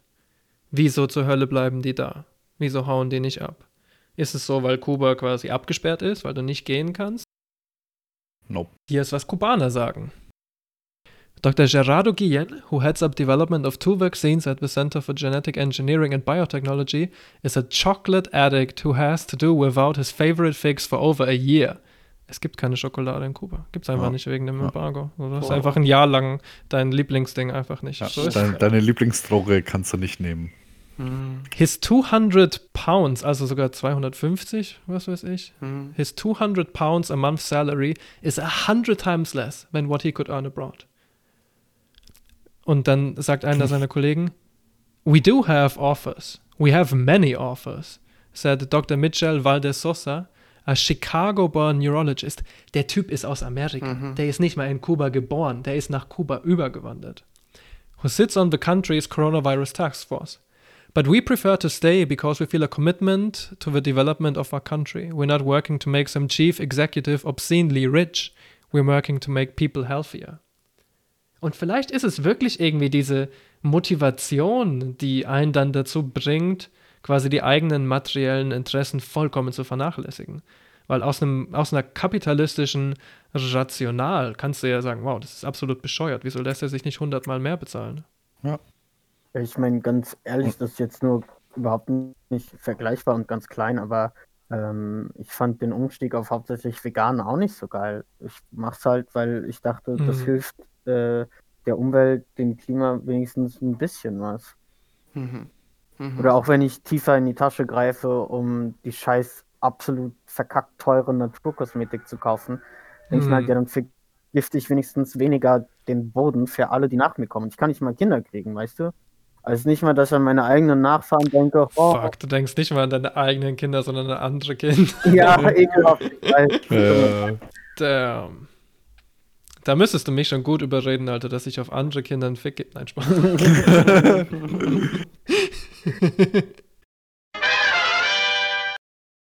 Zählt mir mal alle lateinamerikanischen Länder auf, die Amerika auf verschiedene Weisen gefickt hat. Mit nur einem Beispiel. Muss gar nicht alles wissen. Nur ein einziges kleines Beispiel. Go. nur lateinamerikanische Länder. Mhm. Hm, Meinetwegen auch Zentralamerika. Ja.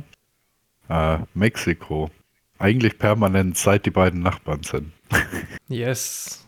Es gab einen Krieg, es gibt heute noch Wasserschlachten und sowas. Ja. Mexiko ist am Austrocknen. An der Grenze werden Leute erschossen. Yep. Mexiko Wow. auf jeden Fall bin ich dabei. Was kommt noch? Äh, ich bin für Puerto Rico, weil es eigentlich zu den äh, 52, 53, ich weiß nicht, zu den ganzen Staaten Amerikas gehört. Also es ist eigentlich einer der Sterne. Die haben aber äh, entsprechend überhaupt keine Rechte, auch kein Wahlrecht und das ist ziemlich Mhm. abgefuckt, weil sie kriegen eigentlich auch nur immer wieder äh, teurere Kredite von Amerika angedreht, weil die komplett am Arsch sind, was das finanzielle Kaufkraft angeht. Und diese Kredite treiben sie eigentlich immer nur noch mehr in die Schulden. Ja, it's fucked up. Puerto Rico Mhm. ist fucked up. Auf jeden. Genehmige ich auch, wir haben schon zwei. Ich kann, ich kann da nicht helfen. Ich äh, kenne mich mit Lateinamerika nicht aus und mit Amerika auch nicht gut genug aus. Moment, Moment, Moment. Drei kriegen wir auf jeden Fall hin. Bin ich zuversichtlich. Wie heißt das, wo Chiquita Banana herkommt? Ich weiß auf jeden Fall, dass da Firmen äh, reingegangen sind und die haben Land gekauft, haben Armeen angeheuert, haben die Regierungen äh, überworfen und die Amis haben die mit Waffen unterstützt und mit Geld.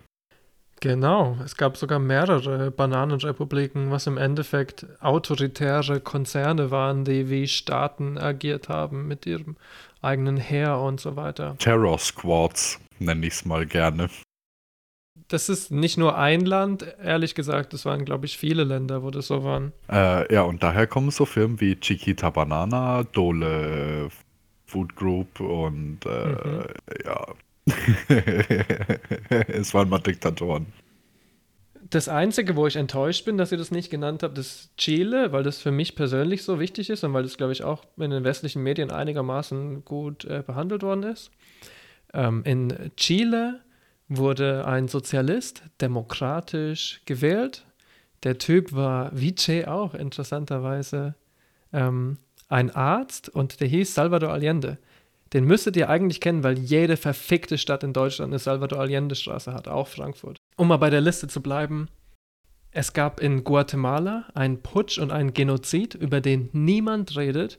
Wir sprechen hier nicht von den äh, Death Squads, die äh, immer in Lateinamerika eingesetzt wurden, sondern wirklicher Genozid durch Amerika unterstützte Truppen.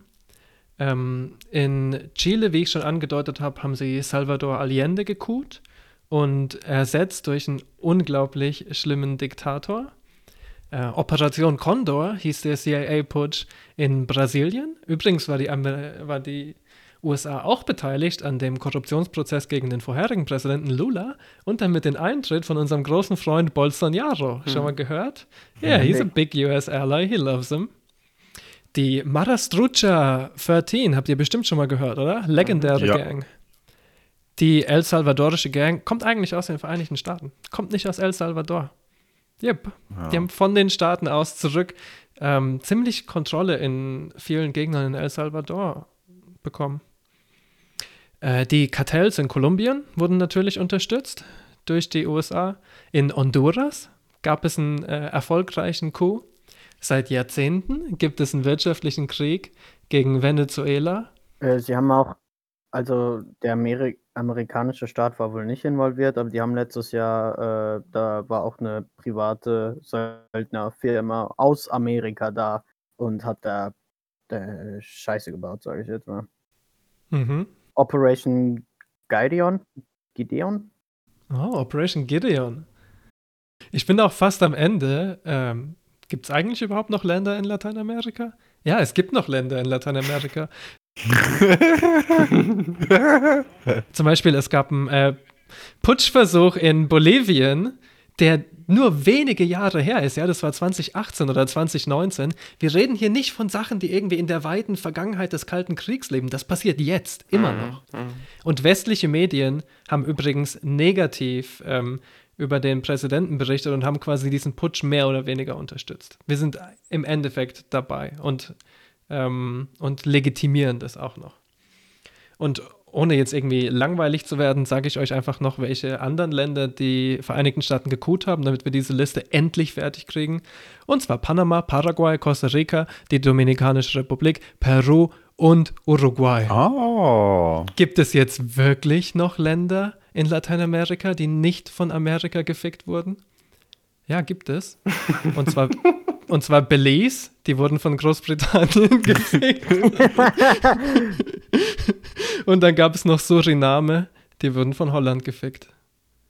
Ein Land in Lateinamerika, was nicht von Imperialisten, was nicht von imperialistischen Kräften gefickt wurde und gefickt wird, gibt es nicht mit der Ausnahme von Kuba. Kuba ist das einzige Land, was bis jetzt erfolgreich widerstehen konnte. Und ich glaube, das ist der Grund, wieso so viele Leute Kuba hassen, wieso die Medien so auf Kuba abzielen, wieso es so viel negative Propaganda gibt. Westliche Medien versuchen seit, äh, seit es Kuba gibt, seit es das revolutionäre Kuba gibt, eigentlich schon immer irgendwie so die Dominanz über die Repräsentation an sich zu reißen und quasi die Auskunft zu sein darüber, was wirklich abgeht in Kuba. Und den Kubanern eigentlich niemand so. Niemand interessiert sich dafür, was die Kubaner selber sagen.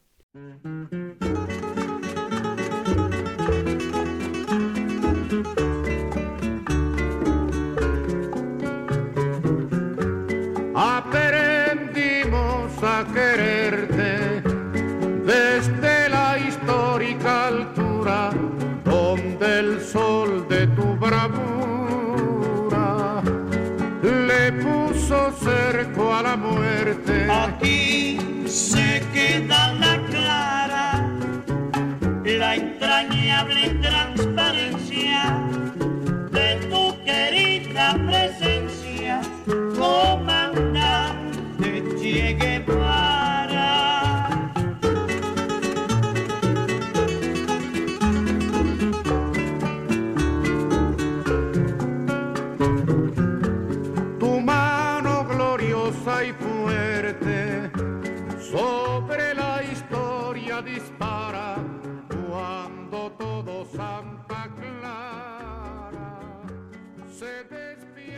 Ich meine, wir kennen alle dieses Bild von, von Jay, was auf diesen T-Shirts ist, auf den Mützen, auf allem quasi.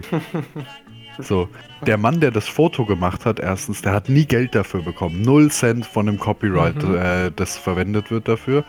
Bill Gates würde sagen, er wird sich dafür einsetzen, dass dieser Mann Geld bekommt. Und das, das Allertraurigste ist, das Originalbild wurde sogar ein bisschen verändert, dass es besser auf Merchandise aussieht.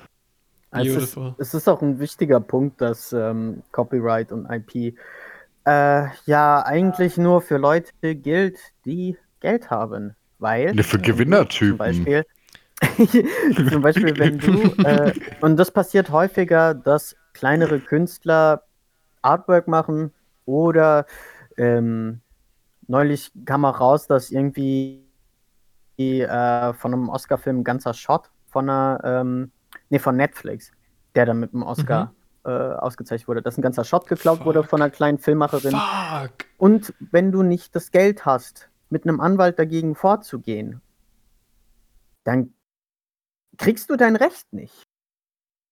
Es ist quasi nur dann wirklich recht, wenn du es enforcen kannst, wenn du es durchsetzen Ja. kannst. Ja, ja. Und das können Leute ohne Geld eh nicht. Niemals gegen Konzerne. Eben, dann Aber geh mal selbst, selbst, selbst mit einem Anwalt, dann geh erst mal vor gegen Warner Brothers, so, weißt du. Pff. Ja. Mhm. If you see copyright violation, warn a brother. Fucking genius. Wir haben jetzt echt viel äh, die Geschichte erkundet und ich möchte eigentlich nicht nur in der Vergangenheit welgen, sondern auch zurück in die Gegenwart gehen. All diese Sachen in Lateinamerika, die im Kalten Krieg passiert sind, passieren jetzt noch in vielleicht geringerer Form, vielleicht weniger sichtbarer Form, aber im Endeffekt hat sich so viel nicht verändert. Und was unendlich interessant ist, wenn du ähm, dir die Geschichte der Vereinigten Staaten anguckst, dann siehst du immer wieder Akteure, die selbst heute auftauchen. Einer davon ist zum Beispiel Elliot Abrams. Der war sowohl bei der Iran-Contra-Affäre, ihr erinnert euch vielleicht, äh, Ronald Reagan und Waffendeals mit dem Iran. Der war sowohl bei der Iran-Contra-Affäre beteiligt, als auch bei dem Coup in Nicaragua und sitzt dann wieder in Trumps, Trumps Regierung. Ja, ich meine, guck dir John Bolton an, den Yes. Hurensohn. Yes, Bolton wäre auch mein nächstes Thema gewesen. ich glaube, Bolton ist einer der Männer auf der Welt, die ich am meisten hasse. Der hat es in Mhm. meinen Zenit geschafft. Und das Schlimmste an Bolton ist nicht, was er gemacht hat, sondern dass er aussieht wie eine Looney Tunes-Figur. Das fickt mich am meisten ab. Dass er dieses fucking Gesicht hat. Ich wollte gerade sagen. er sieht echt aus wie so ein Walross. Und dieses fucking äh, der Schnurrbart, Alter. Meine persönliche Pet Theory ist, dass Bolton derjenige war, der hinter dem Attentat auf Qasem Soleimani steht, den äh, iranischen General, von dem er vielleicht gehört hat. Hat ihm das Gesicht nicht gefallen? Bolton ist so schlimm, dass selbst andere ähm, super neokonservative Warhawks über ihn sagen, der Mann ist, hat einen analen Fokus auf Iran seit mehr als 20 Jahren. Ja. Einen analen Fokus. Geil. Das ist H.R. McMaster. Geil. McMaster? Kranker Name? H.R. McMaster. Auch ein, äh, Ja.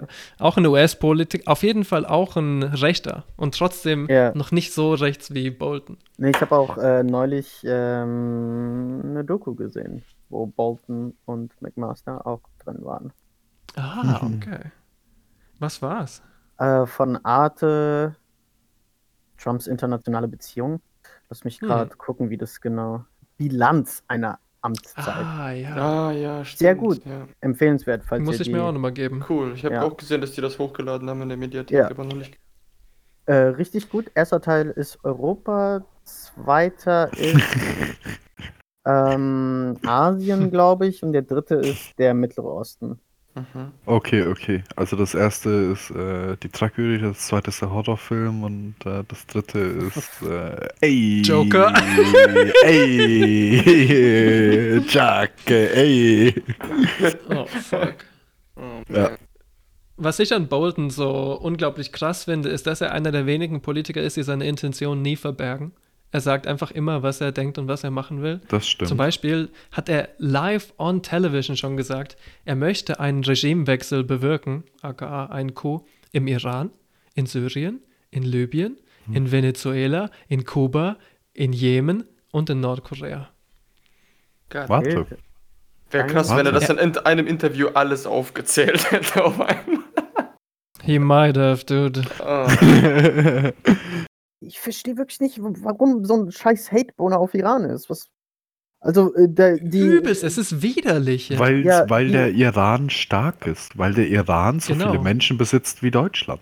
Ja, ich meine, die, sie rechtfertigen es ja damit, oh, der Iran äh, sponsort Terroristen und so. Aber gegen die Saudis machen wir nichts. Nö. Ja. Lieber, lieber Nein, mehr noch, die Saudis werden unterstützt. Ja, eben. Ja. Das ist. Das ist Ja, ja. Fängt mich so auf. Die ständige Naja, ich Angst mein- vom Perser. Ich meine, das, das gleiche Spiel, auf. das gleiche Spiel existiert doch mit allen Varianten. Ich meine, die Hezbollah sind die super bösen, ne? Aber Hamas, ja, Hamas äh, kann man, kann man irgendwie ein bisschen unterstützen. Bisschen Es sind unterstützen. noch, als äh, Ronald Reagan dem bisschen Mujahideen. Waffen gegeben hat. Because he thought it was gonna be a great idea. Es war doch in einem Yes. äh, Rocky-Film am Ende. This is dedicated to the brave Mujahideen. Yep. Echt Fucking jetzt? beautiful. Ja. Einer der besten amerikanischen Momente. Ihr ja, er ist genug reingefallen im Endeffekt. Fucking nice. Irgendwie destabilisiert das letzten Endes auch alles in der ganzen Region, ey. Yep. Ähm, womit der gute Bolton letzt erst Schlagzeilen gemacht hat, ist, dass er behauptet hat, die Kubaner bauen Atomwaffen. Hat man das irgendwo schon mal gehört? Das kommt mir so bekannt vor irgendwie. Wer hat mal behauptet, dass jemand anders Atomwaffen baut? Gab es da nicht sogar einen Warte. Krieg oder so? Warte, Bush. warte. Ähm, The majority of the American people trusted the president, and why shouldn't they? He had spent the better part of the last year giving them every reason why we should invade Iraq. Saddam Hussein has gone to elaborate lengths, spent enormous sums, taken great risks to build and keep weapons of mass destruction. Saddam Hussein is determined to get his hands on a nuclear bomb. Nuclear weapon, nuclear weapon, nuclear weapon. Active chemical munitions bunkers, mobile production facilities. We know he's got chemical weapons. He's got, he's got, he's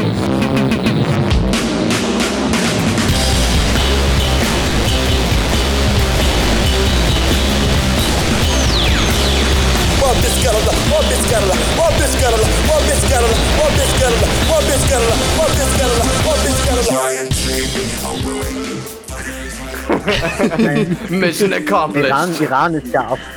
Iran ist ja auch dabei, also da stehen mindestens schon 850 Atombomben rum. Ja. Ich meine, das Ding Hat ist beim Iran, gefunden, aber sie sind da bestimmt. weißt du, beim Iran ist es insofern noch plausibel, dass die Uran anreichern, aber ich wüsste Ja. nicht, dass irgendjemand äh, Kuba die Technologie gegeben hätte oder dass man das so einfach klauen könnte. Die haben auch niemals mal die Ressourcen, um. AKWs zu bauen einfach. Ja, die kriegen doch nicht mal Uran, weil die von allen irgendwie in, im Embargo haben. Ach, da stehen Ja. einfach nur so 15, 15 Fässer mit angereichertem Uran noch aus der Sowjetzeit rum, so. pff, Vielleicht. Ja, aber trotzdem, ich meine, es ist so Können die da mit einem absurd. starken Katapult Richtung Amerika werfen? oh. Der gute John einfach. Ich meine, was kann man noch über ihn sagen, was wir jetzt nicht schon gesagt haben? Vielleicht, dass er von Fox News eine halbe Million jedes Jahr bekommt, einfach nur um ab und zu aufzutreten. Dass er eigene rassistische Thinktanks geleitet hat. Dass er unter anderem von der fucking Deutschen Bank Millionen für einen Vortrag kassiert. Ja, die Enteignung kann nicht früh genug kommen, würde ich sagen. Deutsche Bank. Er hasst die UN, er hasst die EU, er würde gerne beide Organe auflösen. Das sagt er auch öffentlich. Als ob man es noch offensichtlicher machen könnte, dass es irgendwie ein Ja. amerikanisches Weltreich geben soll. Die Und NATO? wie Arthur schon angedeutet hat, Bolton ist im Endeffekt so ein krasser Hardliner, dass selbst Donald Trump ihn am Endeffekt nicht mehr tolerieren konnte und ihn fallen lassen hat. Don't be rude.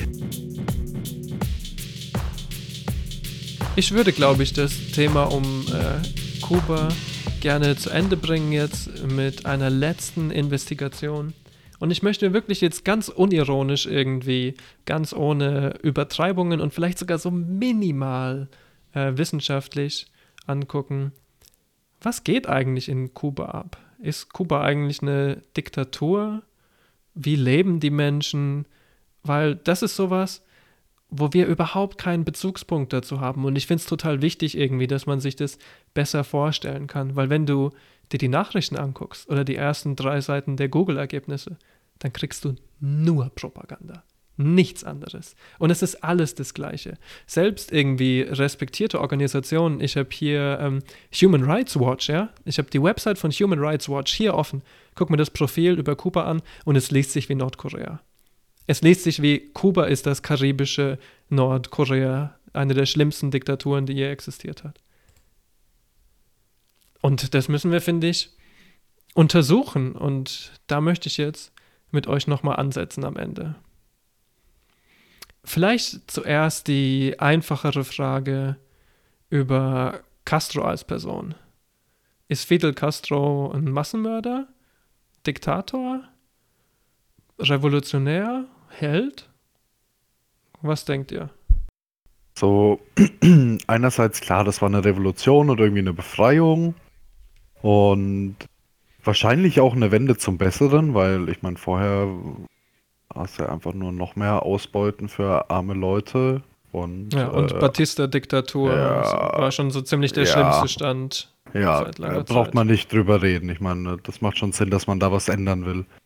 Aber danach war es halt jetzt auch irgendwie, er war so als Person dagestanden und wurde auch so irgendwie in den Mittelpunkt gestellt und dabei ging es ja eigentlich darum, dass das Volk frei gemacht wird und nicht, dass wieder so eine neue glorifizierte Person da steht. Hm. Was meint ihr noch? Also ich, ich sehe das eigentlich sehr ähnlich wie Simi. Ähm, ich denke in erster Linie revolutionär, korrekt, ja. Kann man, kann man definitiv so sagen. Aber ähm, muss auch sagen, da, da müsste ich mich wahrscheinlich noch viel mehr informieren. Ich denke, es hat auch einiges Gutes bewirkt, aber ich denke, es waren noch diktatorische Züge vorhanden. Es geht ja genau darum. Es geht ja gar nicht jetzt um äh, informierte Meinungen, sondern das, was man halt einfach so denkt, was so alle Leute denken halt. Ich, ich bin im Zwiespalt. Was ich auch äh, Großteil meines Lebens gedacht habe. Okay, Alex, möchtest du auch noch was sagen? Ich weiß nicht. Also, ähm, ich sehe ist alles ein bisschen skeptisch. Also, ich denke nicht, dass er äh, äh, absolut böse war, aber ähm, ich glaube auch nicht, dass er, äh, weiß nicht, einfach so ein netter Dude war, der alles getan hat, was er hätte tun können. Weißt du, was ich meine? Mhm, auf jeden. Ich glaube, ich bin da einigermaßen mit euch auf einer Linie. Ich weiß nicht, ob ich jemals für mich sagen könnte, Fidel Castro ist ein guter Mensch. Das ist, glaube ich, ein Urteil, was politisch gar nicht wichtig ist irgendwie, was für mich nicht im Vordergrund steht. Ich bin mir, ich bin mir sicher, unter Fidel wurde gefoltert. Ich glaube, da kann man nichts wirklich dagegen sagen. Wir wissen, es gab politische Gefangene, das ist zu einem gewissen Maß belegt. Wir wissen, dass nach der Revolution Leute exekutiert wurden. Das ist auch ein Fakt. Dass viele von den Leuten, die umgebracht wurden, Leute von der Batista-Regierung waren, die seit Jahrzehnten die Leute unterdrücken und verprügeln und foltern, ist natürlich eine andere Sache. Und es ist auch so, dass jetzt in Kuba auch noch äh, schlechte Sachen passieren. Zum Beispiel werden manche Menschen an der Ausreise gehindert, wobei man sagen muss, dass die meisten Menschen Kuba verlassen können. Kuba ist nicht die DDR und zwar auch nie genau wie die DDR, um ehrlich zu sein, dieser Narrativ ist Bullshit. Es ist auch so, dass demokratische Aktivisten in ähm, Kuba teilweise gefangen genommen werden, bestimmt auch schlecht behandelt werden in Gefangennahme. Ich glaube, so viel kann man immerhin sagen. Das ist, glaube ich, so die eine offizielle Seite, die wir alle so mitbekommen haben. Was viele Leute über Castro nicht wissen, was aber einige ihm ähm, wirklich schlimm anrechnen, ist, dass es nach der Revolution öffentliche Verfolgung von Homosexuellen gab. Mhm. Und das ist zum Beispiel was, was man nicht rechtfertigen kann. Ne? Politische Gewalt ist für mich noch komplizierter. Homosexuelle Verfolgen ist nie korrekt, unter keinen Nee. Umständen. Ja. Nee. Und die, entspricht auch keiner Logik von deinem politischen Standpunkt Ja. oder von deinem äh, Kampfstandpunkt. Ich meine, der, jetzt mal mal blöd gesagt, der schwule Mann kann genauso mit dem Gewehr neben dir stehen und den Gegner. Und bum, haben sie bum. auch. Ja, Definitiv. eben. Eben. So, würde ja keinen Sinn machen. Genauso wie Juden so oft die Deutschen unterstützt haben, nicht nur revolutionäre Deutsche, sondern auch im Ersten Weltkrieg für uns gekämpft haben. Ja. Mhm. Ich möchte natürlich den Teufelsadvokaten spielen und ich möchte hier die Meinung verbreiten, dass ich Fidels politisches Erbe überwiegend als gut ansehe und dass ich bei ihm als Menschen sehe, dass er ganz anders als westliche Politiker immer irgendwie in Veränderung war, obwohl wir ihn so als Menschen darstellen, der quasi immer gleich war. Immer der gleiche alte, bärtige Diktator. Und das finde ich so crazy, weil er war wirklich homophob. Und Verfolgung von Homosexuellen ging in Kuba interessanterweise offiziell nur zehn Jahre lang, von 1970 bis 1979, wo sie es per Dekret dekriminalisiert haben. Heute ist Kuba eines der wenigen Länder auf der ganzen Welt, die vollkommen kostenlos für jeden Sexwandlungsoperationen anbieten. Für jeden. What? Ja. Kuba hat 1979 Homosexualität dekriminalisiert. Bei uns in der BRD wurden 1979 noch die Rosa Listen von der, äh, von der Polizei geführt. Ja. Das sind Karteien über Schwule, weil Schwule wurden bei uns auf die schlimmste Weise kriminalisiert. Ich, das ist vielleicht jetzt echt das absolut touchigste Topic und da begebe ich mich in wirklich unsichere Zustände, aber ich mache es trotzdem, weil ich keinen Fick gebe. Natürlich ist Kubas Behandlung von Journalisten falsch. Es ist nicht richtig, Journalisten einzusperren, zu missbrauchen irgendwie. Es kam schon öfter zu Hungerstreiks, damit sie aus dem Knast kommen. Braucht man nicht drüber reden, ne? Aber es ist ein Fakt, dass ähm, seit langer, langer, langer Zeit Journalisten, viele aus Florida natürlich, weil da die meisten Exil-Kubaner leben, nach Kuba kommen und ähm, dort entweder Propaganda für den Westen schreiben oder noch schlimmer, selber irgendwie konterrevolutionäre Züge annehmen, versuchen die Regierung umzustürzen. Und die äh, Schweinebucht-Invasion, über die wir vorhin schon gesprochen haben, ja, viele von den CIA-Agenten oder ähm, Exilkubanern, die da waren, waren de facto Journalisten oder hatten Fake-IDs als Journalisten. Viele von den Dingen, die in Kuba verübt wurden, wurden auch unter dem Mantel von Journalismus ähm, verübt. Und deswegen kann man schon ein bisschen verstehen, wieso Kuba eine Paranoia hat vor ähm, amerikanischen Journalisten. Es ist jetzt nicht ähm, Es ist jetzt nicht, glaube ich, so, dass sie aus reiner Bosheit quasi die Presse unterdrücken, sondern dass es wirklich eine latente Angst gibt, dass es nochmal zu einem Coup kommen kann. Und es kann noch zu einem Coup kommen. Ich glaube nicht, dass es so unwahrscheinlich ist, dass es die USA nochmal versuchen wird. Ich meine, sie haben es vor zwei Jahren erst in Bolivien gemacht. Und ähm, viele der politischen Gefangenen, zum Beispiel in, ich glaube 2008 war das, da gab es eine ähm, Krise, wo Kuba wirklich, ich glaube, so über 100 Journalisten gefangen genommen hat. Ne? Die EU hat daraufhin Sanktionen erlassen und ich glaube, über ein paar Monate, vielleicht ein Jahr, sind dann im Endeffekt alle Journalisten freigekommen. Die Lage hat sich vollkommen gelichtet. Die Sanktionen wurden nicht gelüftet. Es hat ewig lang gedauert. Und diese Geschichte wiederholt sich eigentlich fast immer. Dann kann ich nur so viel sagen. Klar, es gibt Menschenrechtsverletzungen in Kuba. Sind diese Menschenrechtsverletzungen schlimmer als das, was die USA macht? Vielleicht als das, was wir machen? Ich glaube nicht. Ganz Ja. kurz, ist nicht die Tochter Castros jetzt äh, äh, an der Macht bei denen? Äh, Oh mein Gott, da habe ich ganz vergessen drüber zu reden. Voll guter Punkt. Ähm, die Tochter Castros ist nicht an der Macht, aber sie ist eine wichtige Politikerin. Mhm. Wir sprechen gleich da, darüber, wie das so ist, an der Macht zu sein in Kuba und was es eigentlich bedeutet. Sie ist lustigerweise eine Aktivistin für ähm, Homosexuellen und Transrechte, die Tochter von Fidel Castro. Und Kuba ist das erste Land in der ganzen Karibik, was die Ehe für gleichgeschlechtliche Paare legalisiert hat, vor nicht allzu langer Zeit. Das war vor einem Jahr oder so, oder? Oh. Ja, ich glaube 2020. Weil Krass. ihr wisst, es gibt unendlich viel Homophobie in Lateinamerika. Es Auch ist schlimm. Ja. Vielleicht, um jetzt äh, das alles zu Ende zu bringen, war Fidel ein krasser Diktator? War er der eiserne Mann irgendwie, wie es so uns öfter erzählt wird? Hat Kuba eigentlich freie Wahlen? Was denkt ihr, hat Kuba freie Wahlen? Ich dachte ja. Ah, du fragst Nachdem Sachen. Castro jetzt verstorben ist, ja. Ich weiß nicht.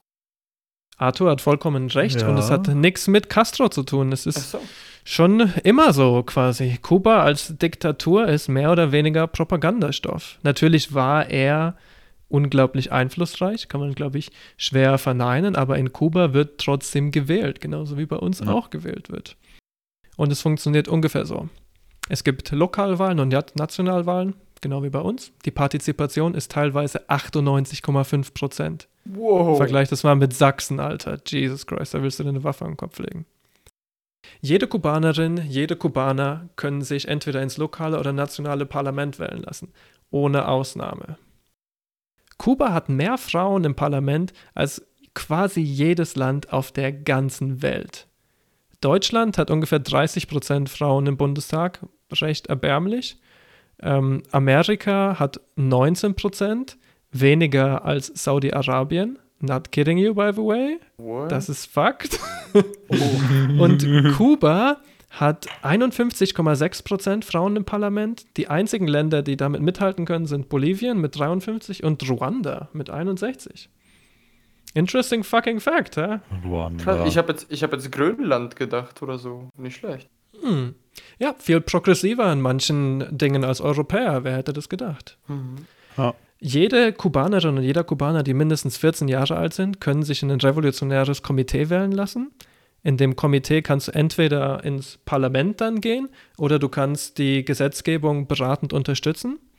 Und jetzt kommt der turbo-seltsame Shit, den wir nicht verstehen können mit unseren Demokratien. Passt auf. In jeder Nachbarschaft werden die Kandidaten direkt vorgeschlagen. Die Kandidaten dürfen nicht per Gesetz Wahlversprechen machen. Du darfst keine Wahlversprechen machen. Okay. Es ist genauso verboten, eine Kandidatur mit Geld zu unterstützen. Auf irgendeine Weise. Okay.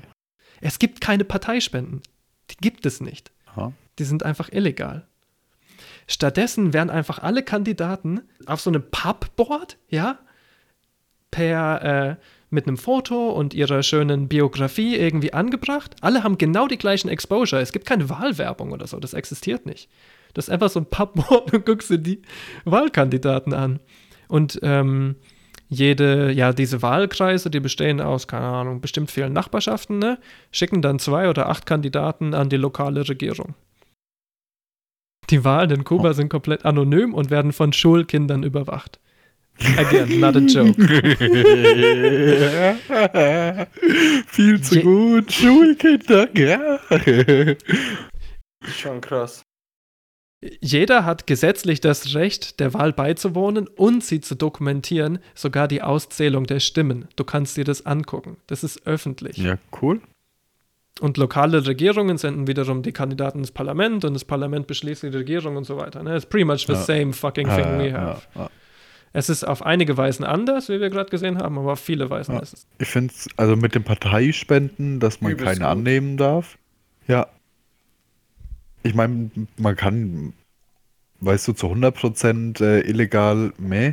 Aber man könnte halt einfach einen vernünftigen Satz festlegen, wie, Ja. was weiß ich, 10.000, 20.000 Euro, dass du halt irgendwie ein Auto haben kannst. Und das oh, war's. dazu kommen wir jetzt gleich. Interessante Frage, Simi, ein Auto haben. Wie ist das eigentlich? In der Sowjetunion kennt ihr ja, ne? Da gab es einfach so reiche Parteioffizielle. Die haben sogar einen Ja. eigenen Namen, die hießen Apparatschik, haben einfach nur ihren Job gemacht und kassiert. Gibt es das in Kuba auch? Wie ist das eigentlich? Ja, es gibt bestimmt Leute, die sind gleicher als andere gewesen. Das habe ich auch gedacht. Interessant ist, Politiker bekommen in Kuba keinen Lohn. Es gibt kein Geld, kein Penny. Im Gegenteil, du musst deinen Job weitermachen. Du machst einfach noch deinen normalen Job, so wie jeder von uns auch. Aber Äh, ich muss sagen, das mag ich nicht, weil ich finde, das ist wirklich das Trittbrett der Korruption. Ja. Überall. Ja, ich finde, das ist schon auch wahr, was er Alex sagt, ja.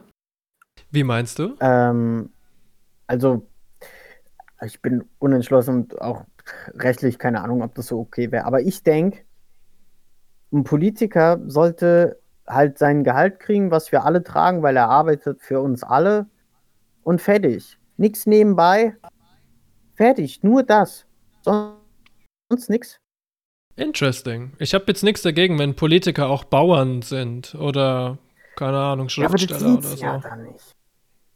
Ja, stimmt. Kommt drauf an, wie man äh, Berufspolitiker irgendwie macht in der Gesellschaft. Ja, wenn du nebenbei noch ein Tischler bist, von mir aus. Aber, also keine Ahnung, wie es jetzt in Kuba ist, aber in Deutschland ist es auf jeden Fall nicht der Fall. Ja, eben, du, ich meine, du kannst ja auch nicht Teilzeitpolitik machen. Das ist echt, das ist dann irgendwie auch schwierig. Also weiß ich nicht. Naja, doch das schon. Und dann bist Also- du, dann bist du nebenbei nur gegen Aufwandsentschädigung in einem Aufsichtsrat, ganz ohne Arbeit, na, ja. Nee. Nee, aber es gibt äh, für alles, was er sagt, schon Beispiele, die dann aber auch genau äh, gescheitert sind.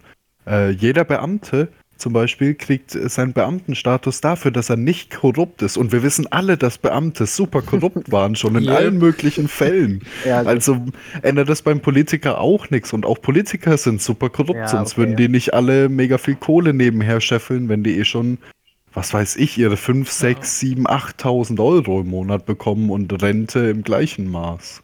Ich glaube, auch deutsche Politiker brauchen das Geld nicht unbedingt dringend, ey. Ja. Aber vielleicht, um äh, zurückzukommen, weil Simi hatte ja gesagt, man braucht irgendwie ein Auto und so weiter, um Politiker zu sein. Du bekommst allerdings als Politiker in Kuba quasi alle Expenses bezahlt. Wenn du irgendwo hinfliegen musst, wenn du irgendwo Ah, hinfahren musst, okay. keine, wenn du Schutz brauchst oder was weiß ich. Yep. Also es ist nicht so, dass nur Leute, die irgendwie Privatkapital haben, wie auch immer, dann Politiker werden können. Ja, das ist im Gegenteil. es geht mehr so um Ähm, Popularität Genau, ja. im Volk. Zustimmung vom Volke. Das gibt dir dann das Kapital, weil das Volk sagt, äh, wir mögen den, dann wird er hingeschickt ins Parlament und dann äh, ist seine Spesen quasi abgedeckt von den Leuten, die sagen, Ja. äh, wir wollen den. Aber die Verbindung irgendwie zwischen Volk und Politiker ist ganz anders als bei uns, weil es läuft im Endeffekt so. Jeder Parlamentarier muss allen sechs Monaten seinem Wahlkreis vortreten und Rede und Antwort stehen. Und wenn er verkackt hat oder wenn sie unzufrieden sind, dann kann er einfach zurückgerufen werden. Ja. Ohne große legale Komplikationen oder sowas. Kannst ihn ersetzen, wenn du unzufrieden bist. Nicht nur alle vier Jahre bei einer Bundestagswahl, wo du dann auch nur halb Einfluss hast. Korrigiere mich, wenn ich falsch liege, aber ich meine, das Parlament hat nicht so viel. Also das, Parla das kubanische Parlament ist so ein bisschen wie das EU-Parlament. Äh, die haben nicht so viel zu sagen. Ich glaube, sie sind halt im Endeffekt ein Legislativorgan primär. Und deswegen stimmt es, dass sie nicht so viel zu sagen haben. Sie sind jetzt nicht die, die alle wichtigen Entscheidungen treffen, sondern die, die Gesetzbildung ähm, vorantreiben halt. Nee, ich meine, sie haben auch äh, kein, also sie können keine Gesetze schreiben und sie haben keine Gesetzesinitiative, aber ich weiß es nicht. Also so ich habe ich hab nicht die tiefste Recherche gemacht, aber ungefähr so habe ich das verstanden. Okay. Gesetze schreiben kann weder das Parlament an sich, was ja auch bei uns so ist. Ne? Bei uns muss es ja auch zum Beispiel der Präsident absegnen, der eigentlich total unwichtig ist und den wir eigentlich gar nicht mehr brauchen. Ja, nur um eine Parallele da zu schaffen. So wie ich es verstanden habe, ist es so, dass weder das Parlament noch der ähm, Präsident, der im Endeffekt wie ein PM ist, also Premierminister, können alleine Legislatur erlassen, sondern nur die drei Organe, Präsident, Regierung und Parlament zu dritt. Ob das jetzt stimmt oder ob das kubanische Propaganda ist, das kann ich jetzt nicht zuverlässig sagen. Ich glaube, das kann niemand so richtig zuverlässig sagen. Da müssen wir mehr Einblick haben, was in Kuba wirklich abgeht. Ja. Oder ob halt Organe verschmolzen sind. Hallo, liebe Leute, hier ist mal wieder der Joe aus der Zukunft. Die Diskussion artet an diesem Punkt ziemlich aus und da die Episode jetzt schon ganz schön lang ist, habe ich euch die nächsten mh, hm, halbe Stunde bis 45 Minuten einfach mal zusammengefasst. Wir haben ja gerade schon einige Ähnlichkeiten aufgezählt mit Deutschland oder repräsentativen Demokratien generell. Aber es gibt natürlich auch viele Unterschiede zwischen Kuba und liberalen Demokratien. Ich zähle euch einfach mal drei Unterschiede auf, die total eingängig und einfach zu merken sind. Erstens. Kuba ist ein Einparteienstaat mit mehreren Parteien. Klingt komisch, ist aber so. Kuba ist ein Einparteienstaat, weil die Kommunistische Partei eine Sonderstellung hat, ähnlich wie in der Sowjetunion. Kuba erlaubt aber auch andere Parteien, zum Beispiel die kubanische Liberale Union oder eine sozialdemokratische Partei und so weiter und so weiter. Der Clou ist folgendes. In Kuba werden keine Parteien gewählt, nur Kandidaten. Anders als zum Beispiel in der Sowjetunion damals, treten die Kandidaten auch nicht als Mitglieder der Kommunistischen Partei auf und werden nicht von der Kommunistischen Partei nominiert. Als Kandidat kann sich zum Beispiel auch jemand aus der liberalen Partei aufstellen lassen oder sogar eine parteilose Person. Westliche Quellen sagen, unabhängige Kandidaten werden belästigt. Ob das stimmt oder nicht, lasse ich mal euch entscheiden. Zweitens, die Wahlen sind ganz anders als bei uns. Ich habe ja gerade schon gesagt, man wählt keine Parteien, es gibt nur die eine herrschende Partei, die kommunistische Partei. Die Wahlen in Kuba funktionieren ungefähr so. Auf der lokalen Ebene schlagen einfach die Leute vor Ort, die Leute aus deinem Dorf, die Kandidaten bei einem gemeinsamen Treffen vor. Die Vorgeschlagenen werden dann auf eine Liste gesetzt und über die Kandidaten wird abgestimmt. So bilden sich die lokalen Parlamente total easy. Viele Leute sagen, dass man wie in der Sowjetunion eigentlich nur Ja ankreuzen kann als Wähler. Das stimmt so nicht. Es ist tatsächlich sogar gesetzlich festgelegt, dass die lokalen Wahlen kompetitiv sein müssen. Kompetitiv bedeutet, es muss mindestens zwei Kandidaten für jeden kleineren Distrikt geben, damit du eben eine Wahl hast. Oft sind es aber mehr. Wenn jetzt keiner von den vorgeschlagenen Kandidaten mehr als 50% der Stimmen kriegt, dann gibt es eine Wiederholung. So, das war lokal. Das nationale Parlament formt sich dann folgenderweise. Die Hälfte der Kandidaten wird vom lokalen Parlament vorgeschlagen, die andere Hälfte durch Gewerkschaften, Frauenorganisationen, Behindertenvertretung, dem Bauernverein, der Studentengruppe und Dutzenden anderen Massenorganisationen, die in Kuba eine zentrale Rolle in der Demokratie spielen und politischen Einfluss ausüben. Es gibt dann ein Komitee von unbezahlten Bürgern, was die Vorschläge auf die Zahl der Sitze im Parlament einschränkt. Das sind im Moment 470, glaube ich. Das heißt natürlich, es gibt nur einen Kandidaten pro Sitz im Parlament. Und deine Stimme ist dann dementsprechend für diesen Kandidaten, wenn du ihn ankreuzt, oder gegen diesen Kandidaten, wenn du ihn nicht ankreuzt. Kriegt ein Kandidat weniger als 50% der Stimmen, dann kriegt er seinen Sitz nicht und ein neuer Kandidat wird vorgeschlagen. Das passiert aber einfach nie. Kann man jetzt natürlich sagen, ah, offensichtlich, das muss ja eine Diktatur sein, die Kandidaten werden alle bestätigt. Kann man aber auch genauso gut einfach sagen, Ah ja, das zeigt ja nur, dass die Leute sehr zufrieden sind damit, wie es im Moment läuft und gerne möchten, dass es auch so weiterläuft. Tatsächlich ist es in der Realität keines von beiden Extremen. Ähm, man weiß nämlich ziemlich genau, wie viele Stimmen diese Kandidaten bekommen und bei fast allen ist es zwischen 60 und 70 Prozent Zustimmung. Also es ist absolut keine Scheinwahl, wo jeder Kandidat 100 Prozent bekommt. Theoretisch wäre es möglich, einen Kandidaten durchfallen zu lassen. Dritter Unterschied. Kuba ist keine rein repräsentative Demokratie. Das heißt, es werden nicht nur Vertreter gewählt. Anders als in Deutschland und eigentlich jedem anderen westlichen demokratischen Land mit Ausnahme der Schweiz, dürfen die Kubaner über ihre Gesetze abstimmen. Ja, tatsächlich. So zum Beispiel das neue Familiengesetz. Darüber wurde letztes Jahr abgestimmt und da war ich lustigerweise gerade da, das habe ich gesehen. Die Bürger konnten also selbst entscheiden, ob sie dieses Gesetz jetzt verabschieden wollten oder nicht. In dem Gesetz ging es unter anderem um die homosexuellen Ehe, um Adoption bei homosexuellen Paaren und um Sonderrechte für schwangere Frauen und behinderte Menschen. Die Bürger stimmten nicht nur in sehr großer Zahl ab, ca. 75% aller Menschen in Kuba gingen zu dieser Wahl, sondern auch überwältigend für dieses Gesetz. Ich glaube, es war irgendwie, keine Ahnung, 67, 68% Für mich persönlich ist genau das eine Demokratie. Ob ich jetzt bei uns zu Hause entweder die liberale oder die konservative bürgerliche Partei wähle, das ist mir persönlich ziemlich scheißegal. Ich will über Sachen abstimmen, die tatsächlich mein Leben beeinflussen, wo ich richtig politische Macht ausüben kann. Ich will darüber abstimmen, ob deutsche Waffen nach Saudi-Arabien gehen dürfen. Oder ob es ein neues Freihandelsgesetz gibt. Oder über so Sachen wie Hartz IV oder Agenda oder Hell, Umweltrestriktionen. Meiner Meinung nach ist Kuba in diesem Punkto spezifisch demokratischer als quasi jede westliche Nation.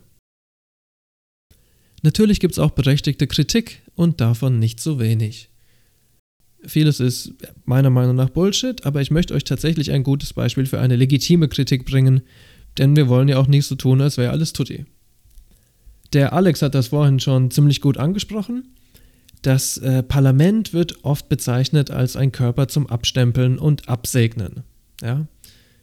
In der Tat gibt es wirklich ein Problem, dass in äh, vielen sozialistischen Staaten das sogenannte Zentralkomitee oder Politbüro, also der politische Körper, der quasi über die alltäglichen Dinge entscheidet, das Day-to-Day-Geschäft, dass der tatsächlich den Großteil der relevanten Entscheidungen trifft, auch die, die die Zukunft betreffen. Das ist meiner Meinung nach in der Tat scheiße, denn das Politbüro oder das ZK oder was auch immer, das sind echt sehr wenige Leute und die repräsentieren gar nicht unbedingt das gesamte Volk, wie es zum Beispiel beim Parlament viel mehr der Fall ist. Andererseits möchte ich dazu sagen, ist es nicht unbedingt ein spezieller Fehler des Sozialismus, sondern existiert eigentlich fast in gleicher Form auch bei uns. Es ist einfach ein genereller Fehler jedes repräsentativen demokratischen Systems. Bei uns ist es ja auch zum Beispiel so, dass der Wirtschaftsminister unendlich viel mehr Macht ausübt als ein normaler Parlamentarier und der Kanzler hat einige Sonderbestimmungen, die ihn natürlich zur mächtigsten Person in Deutschland machen. Aber ja, man muss zugeben, das ist ein ziemlich grundsätzliches Problem, was sich vor allem im demokratischen Zentralismus, also einer sozialistischen Demokratie, abzeichnet. Also, Kuba ist nicht einfach eine liberale Demokratie, so wie wir es in Deutschland haben. Noch ist es ein diktatorischer Staat, geführt von einem einzelnen bärtigen Mann. Kuba ist ein sozialistisches Land, was nach einem ganz eigenen Prinzip des demokratischen Zentralismus regiert wird, ähnlich, aber anders wie in den historischen Staaten wie zum Beispiel die Sowjetunion. Das ist die Entscheidung des kubanischen Volkes und das möchte ich so auch irgendwie respektieren. Apropos, vorhin hatte ich ja schon gesagt, dass die Kubaner selbst nie zu Wort kommen und das möchte ich irgendwie korrigieren.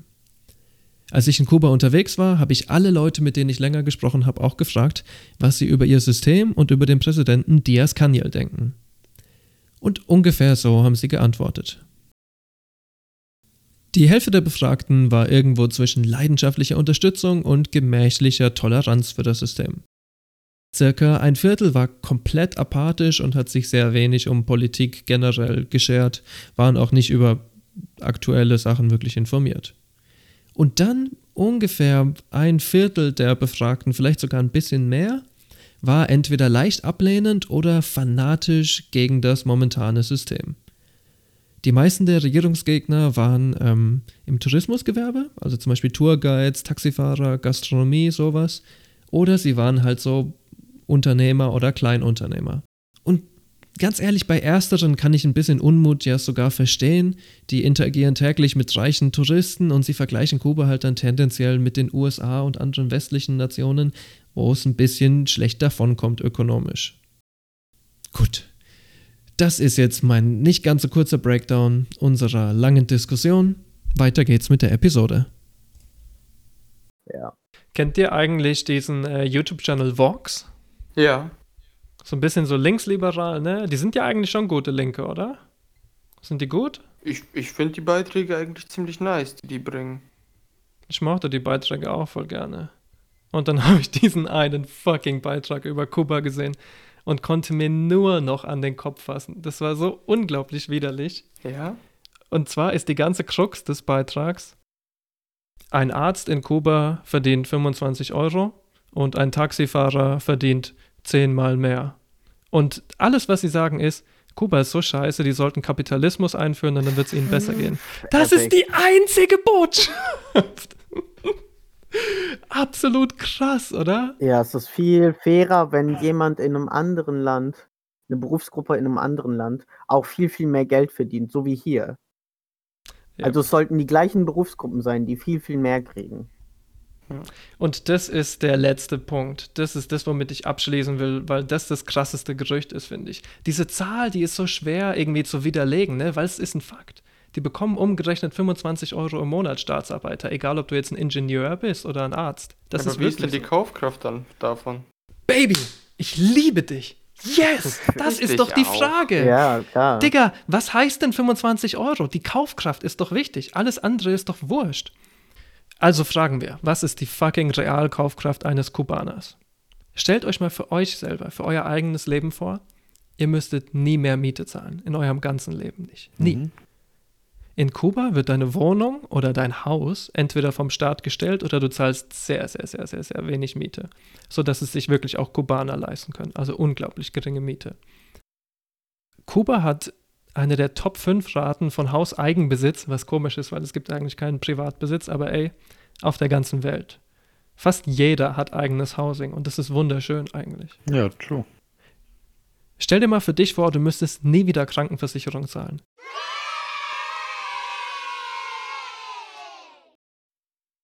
Und Krankenversicherung beinhaltet alles. Du kriegst auch beim Zahnarzt alles, was du willst. Leute in Kuba bekommen Prothesen, ja, so gut wie sie sie machen können. Die haben die Materialien nicht, aber man bekommt zumindest eine Prothese.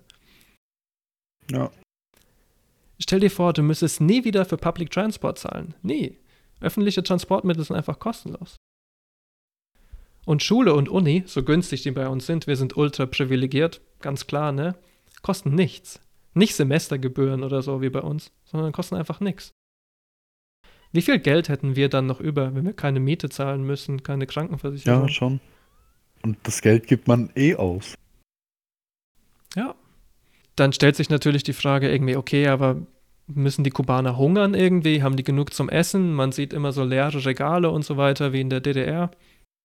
Ich sag euch mal, was Essen in Kuba kostet. Ein Kilo Süßkartoffeln kostet in Kuba 10 bis 15 europäische Cent. Ein Kilo. Ja. Ja, bei uns kostet ein Kilo Süßkartoffel 4 Euro. Mhm. Aber was, wenn das noch teuer ist? Was, wenn das noch der teure Preis ist? Du kriegst so ein Rationsbuch von der Regierung, du kriegst eine gewisse Menge an Essen vom Staat und dann sowas wie Voucher, glaube ich, mit denen du quasi substituiertes Essen kaufen kannst. Das ist dann achtmal billiger noch, als es vorher war. Zum Beispiel kriegst du ein Kilogramm Reis für drei europäische Cent. drei Cent! das kann die Regierung providen. Und ich denke mir, boah, wenn das alles wirklich geht, dann können wir es auch irgendwie besser machen, oder? Na, wäre schön. Ja. Ich glaube, das wäre äh, für die Psyche der meisten Menschen äh, in Deutschland eine sehr gute Entlastung. Auf jeden Fall. Vor allem jetzt mit ähm, Covid auch. Weil ganz ehrlich, klar haben wir alle Angst, ähm, krank zu werden, aber obdachlos zu sein während Covid muss unglaublich scheiße sein. Yeah. Kuba ist ein sehr kleines, unterprivilegiertes, vom Kolonialismus missbrauchtes Küken, das zu einem Phönix wurde, der aus der Asche Batistas wieder auferstanden ist. Eine kleine Nation von 10 Millionen, die seit mehr als einem halben Jahrhundert der offensichtlichen Aggression des größten und stärksten Militärs der ganzen Welt Widerstand leistet. Eine Nation, die auch wir seit Ewigkeiten versuchen klein zu halten und die trotz aller Steine im Weg eine bessere Corona-Antwort gefunden hat als die Vereinigten Staaten, ihren eigenen Impfstoff haben, die Grundrechte ihrer Bürger versorgen und dabei noch irgendwie das Herz und die Ressourcen aufzubringen, woanders in der Welt ein bisschen zu helfen. Da muss man sich doch irgendwie fragen, was zur Hölle haben wir eigentlich geleistet? Was hat eigentlich Deutschland gemacht, um die Welt irgendwie zu einem besseren Ort zu machen? Waffen an Saudi-Prinzen verkauft? Giftgas an Saddam Hussein geliefert? Wieso zur Hölle lernen wir sowas nicht in der Schule? Aber du hast auch schon was Wichtiges gesagt, Joni, vorhin. Und zwar, du hast eine Krankenversicherung und die liefert dir eine Prothese, die aber möglicherweise minderwertig ist. Nicht, nicht, weil die Kubaner dran schuld sind. Wahrscheinlich, ja. Weil, nicht weil die Kubaner dran schuld sind, sondern weil es halt Handelsembargos gibt und dann nicht die Möglichkeit ist, dass sie sich sowas kaufen. Und dann bestünde für mich die Frage, ob du das einfach so hochscalen kannst. Ich sehe jetzt erst einmal kein, ohne jetzt lang drüber zu überlegen, kein, logischen, kein logisches Hindernis. Aber ich vermute, wenn du wesentlich eine größere Population hast, vielleicht mehr Landmasse und mehr Öffis, vielleicht ausgebeutetes Öffinetz, ich weiß nicht, ob dieses System dann so aufgeht. Wobei ich ehrlich sagen muss, ich würde es mir wünschen. Aber die UdSSR war ja schon ziemlich fett, ne? Die haben jetzt nicht alles geleistet, was Kuba leisten könnte, aber einige von den Sachen, die es in Kuba gibt, hat die Sowjetunion schon auch geschafft, trotz ihrer gigantomanischen Größe. Ja, aber es war auch verdammt viel fucked up. Und es wurde auch verdammt viel Scheiß gebaut. Also ich rede jetzt nicht von Sachen wie die Metro oder St. Petersburg oder was weiß ich was, sondern ich rede einfach von scheiß Gebäuden, die nach zehn Jahren, weil sie verpfuscht wurden, einfach einstürzen und darunter 500 Menschen, die darin leben, begraben. Ähm, hm, oder die Geheimpolizei oder, oder das, so. ja. Also es gibt einfach anfangen. genug Beispiele, wo ich sage, oh, ob das so funktionieren kann. Ehrlich gesagt würde ich es mir wünschen. Irgendwo schlägt in meiner Brust noch ein kleines Kommunistenherz. Aber ich bin einfach in einer Welt, wo ich mir das nie, überhaupt nicht vorstellen kann, leider Gottes. Auch wenn ich es gern würde.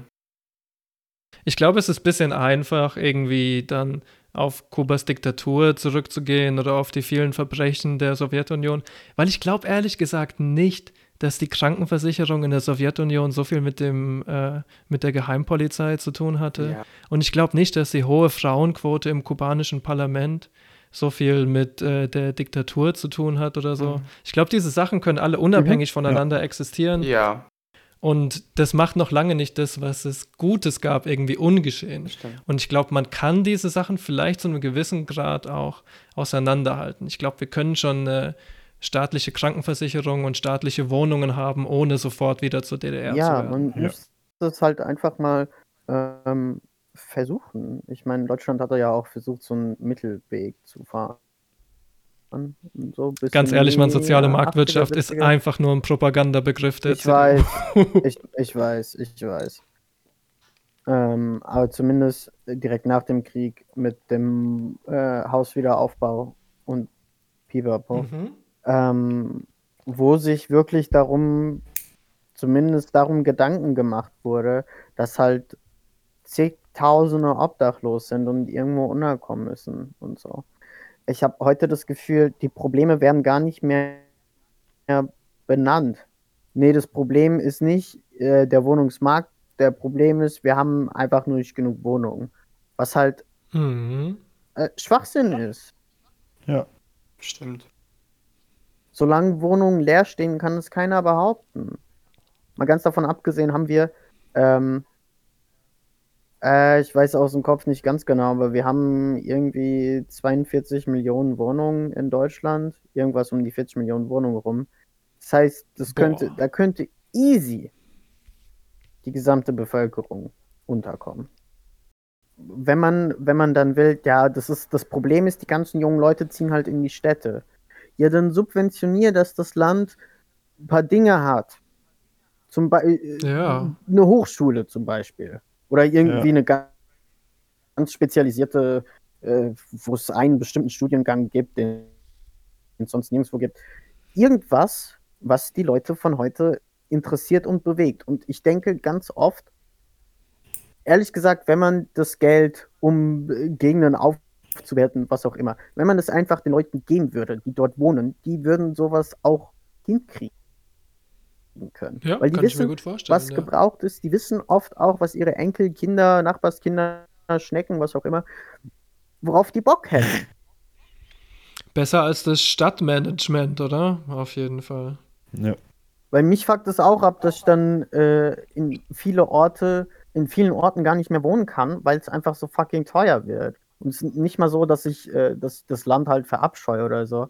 Äh, ich habe halt kein Auto und ich kann es mir auch gar nicht leisten, so eine Anschaffung zu tun. Also ich kann auch nicht mal fahren. Ja, es wird dann auch wieder Geld kosten. Also was soll ich machen? Das ist eine ewige Ja. Teufelsspirale. Yep. Da habe ich gesehen von Quer. Ich weiß nicht, ihr kennt vielleicht alle Quer. Yeah. Ähm, das war ein Beitrag, das war ein Dorf irgendwo äh, hier Bayern, Schrägstrich Baden-Württemberg. Und zwar war das so, da wurde Baugrund erschlossen von so einem Bauern. Aber er hat gesagt, okay, den Vertrag unterschreibe ich nur, wenn der Baugrund nur an Leute verkauft wird, die aus dem Dorf kommen. Weil ich möchte nicht, dass andere Leute hierher kommen und dann sind die Nice. vielleicht laut Wow. Ja, oder cool. bringen eine andere Kultur mit. Wow. Und die unterstützen auch nicht so die Vereine. Und die Vorortpolitikerin quasi, die das mit eingefädelt hat, hat gesagt, ja, und wir haben so eine gute Kultur hier bei uns im Ort und die Vereine und das arbeiten alle zusammen. Und ich denke mir so, was geht ab? Ja, aber Das ist das Deutscheste, was ich je in meinem Leben Aber gehört äh, habe. das Alter. ist auch das Ding, Nice. einfach wenn du, also da, da habe ich mir schon vorher gedacht, dass der Alex das gesagt hat, da hätte ich zum Beispiel auch widersprochen. Also in vielerlei Hinsicht, wenn du es eine Kommune oder den Leuten vor Ort geben würdest, die würden da was draus machen. Manch einer würde dann aber auch entweder sowas machen oder sich eine fucking bronzene Schneewittchen-Statue hinstellen, die überhaupt nicht nach Schneewittchen ausschaut. Das, das stimmt, aber ich denke, dann äh, kann man wirklich sagen, ja, selbst schuld. Wir haben euch das Geld gegeben, Ja, ihr das habt Scheiße ja. gebaut. Es gibt eine Verantwortung, das hattest du ja vorhin schon angesprochen, Alex, ja, ne? stimmt. Und zwar eine direkte vor Ort, die du ansprechen kannst. Ja. Aber ist doch jetzt auch ein guter Zeitpunkt, um äh, die Show zu beenden, oder? Und dann aufs, wie der Phönix aus der Asche zu steigen. Ich mach's lieber äh, andersrum. Erst Phoenix und dann Ab in die Asche. ab in die Asche und einfach da bleiben. Geil, Alter. I love it. Leute, ab in die Asche und einfach da bleiben. Da bin ich ab jetzt auch. Freut euch auf die nächste Episode. Yes! Das war's von mir. Haut rein. Euer Joe. Tschüss! Ciao, ciao.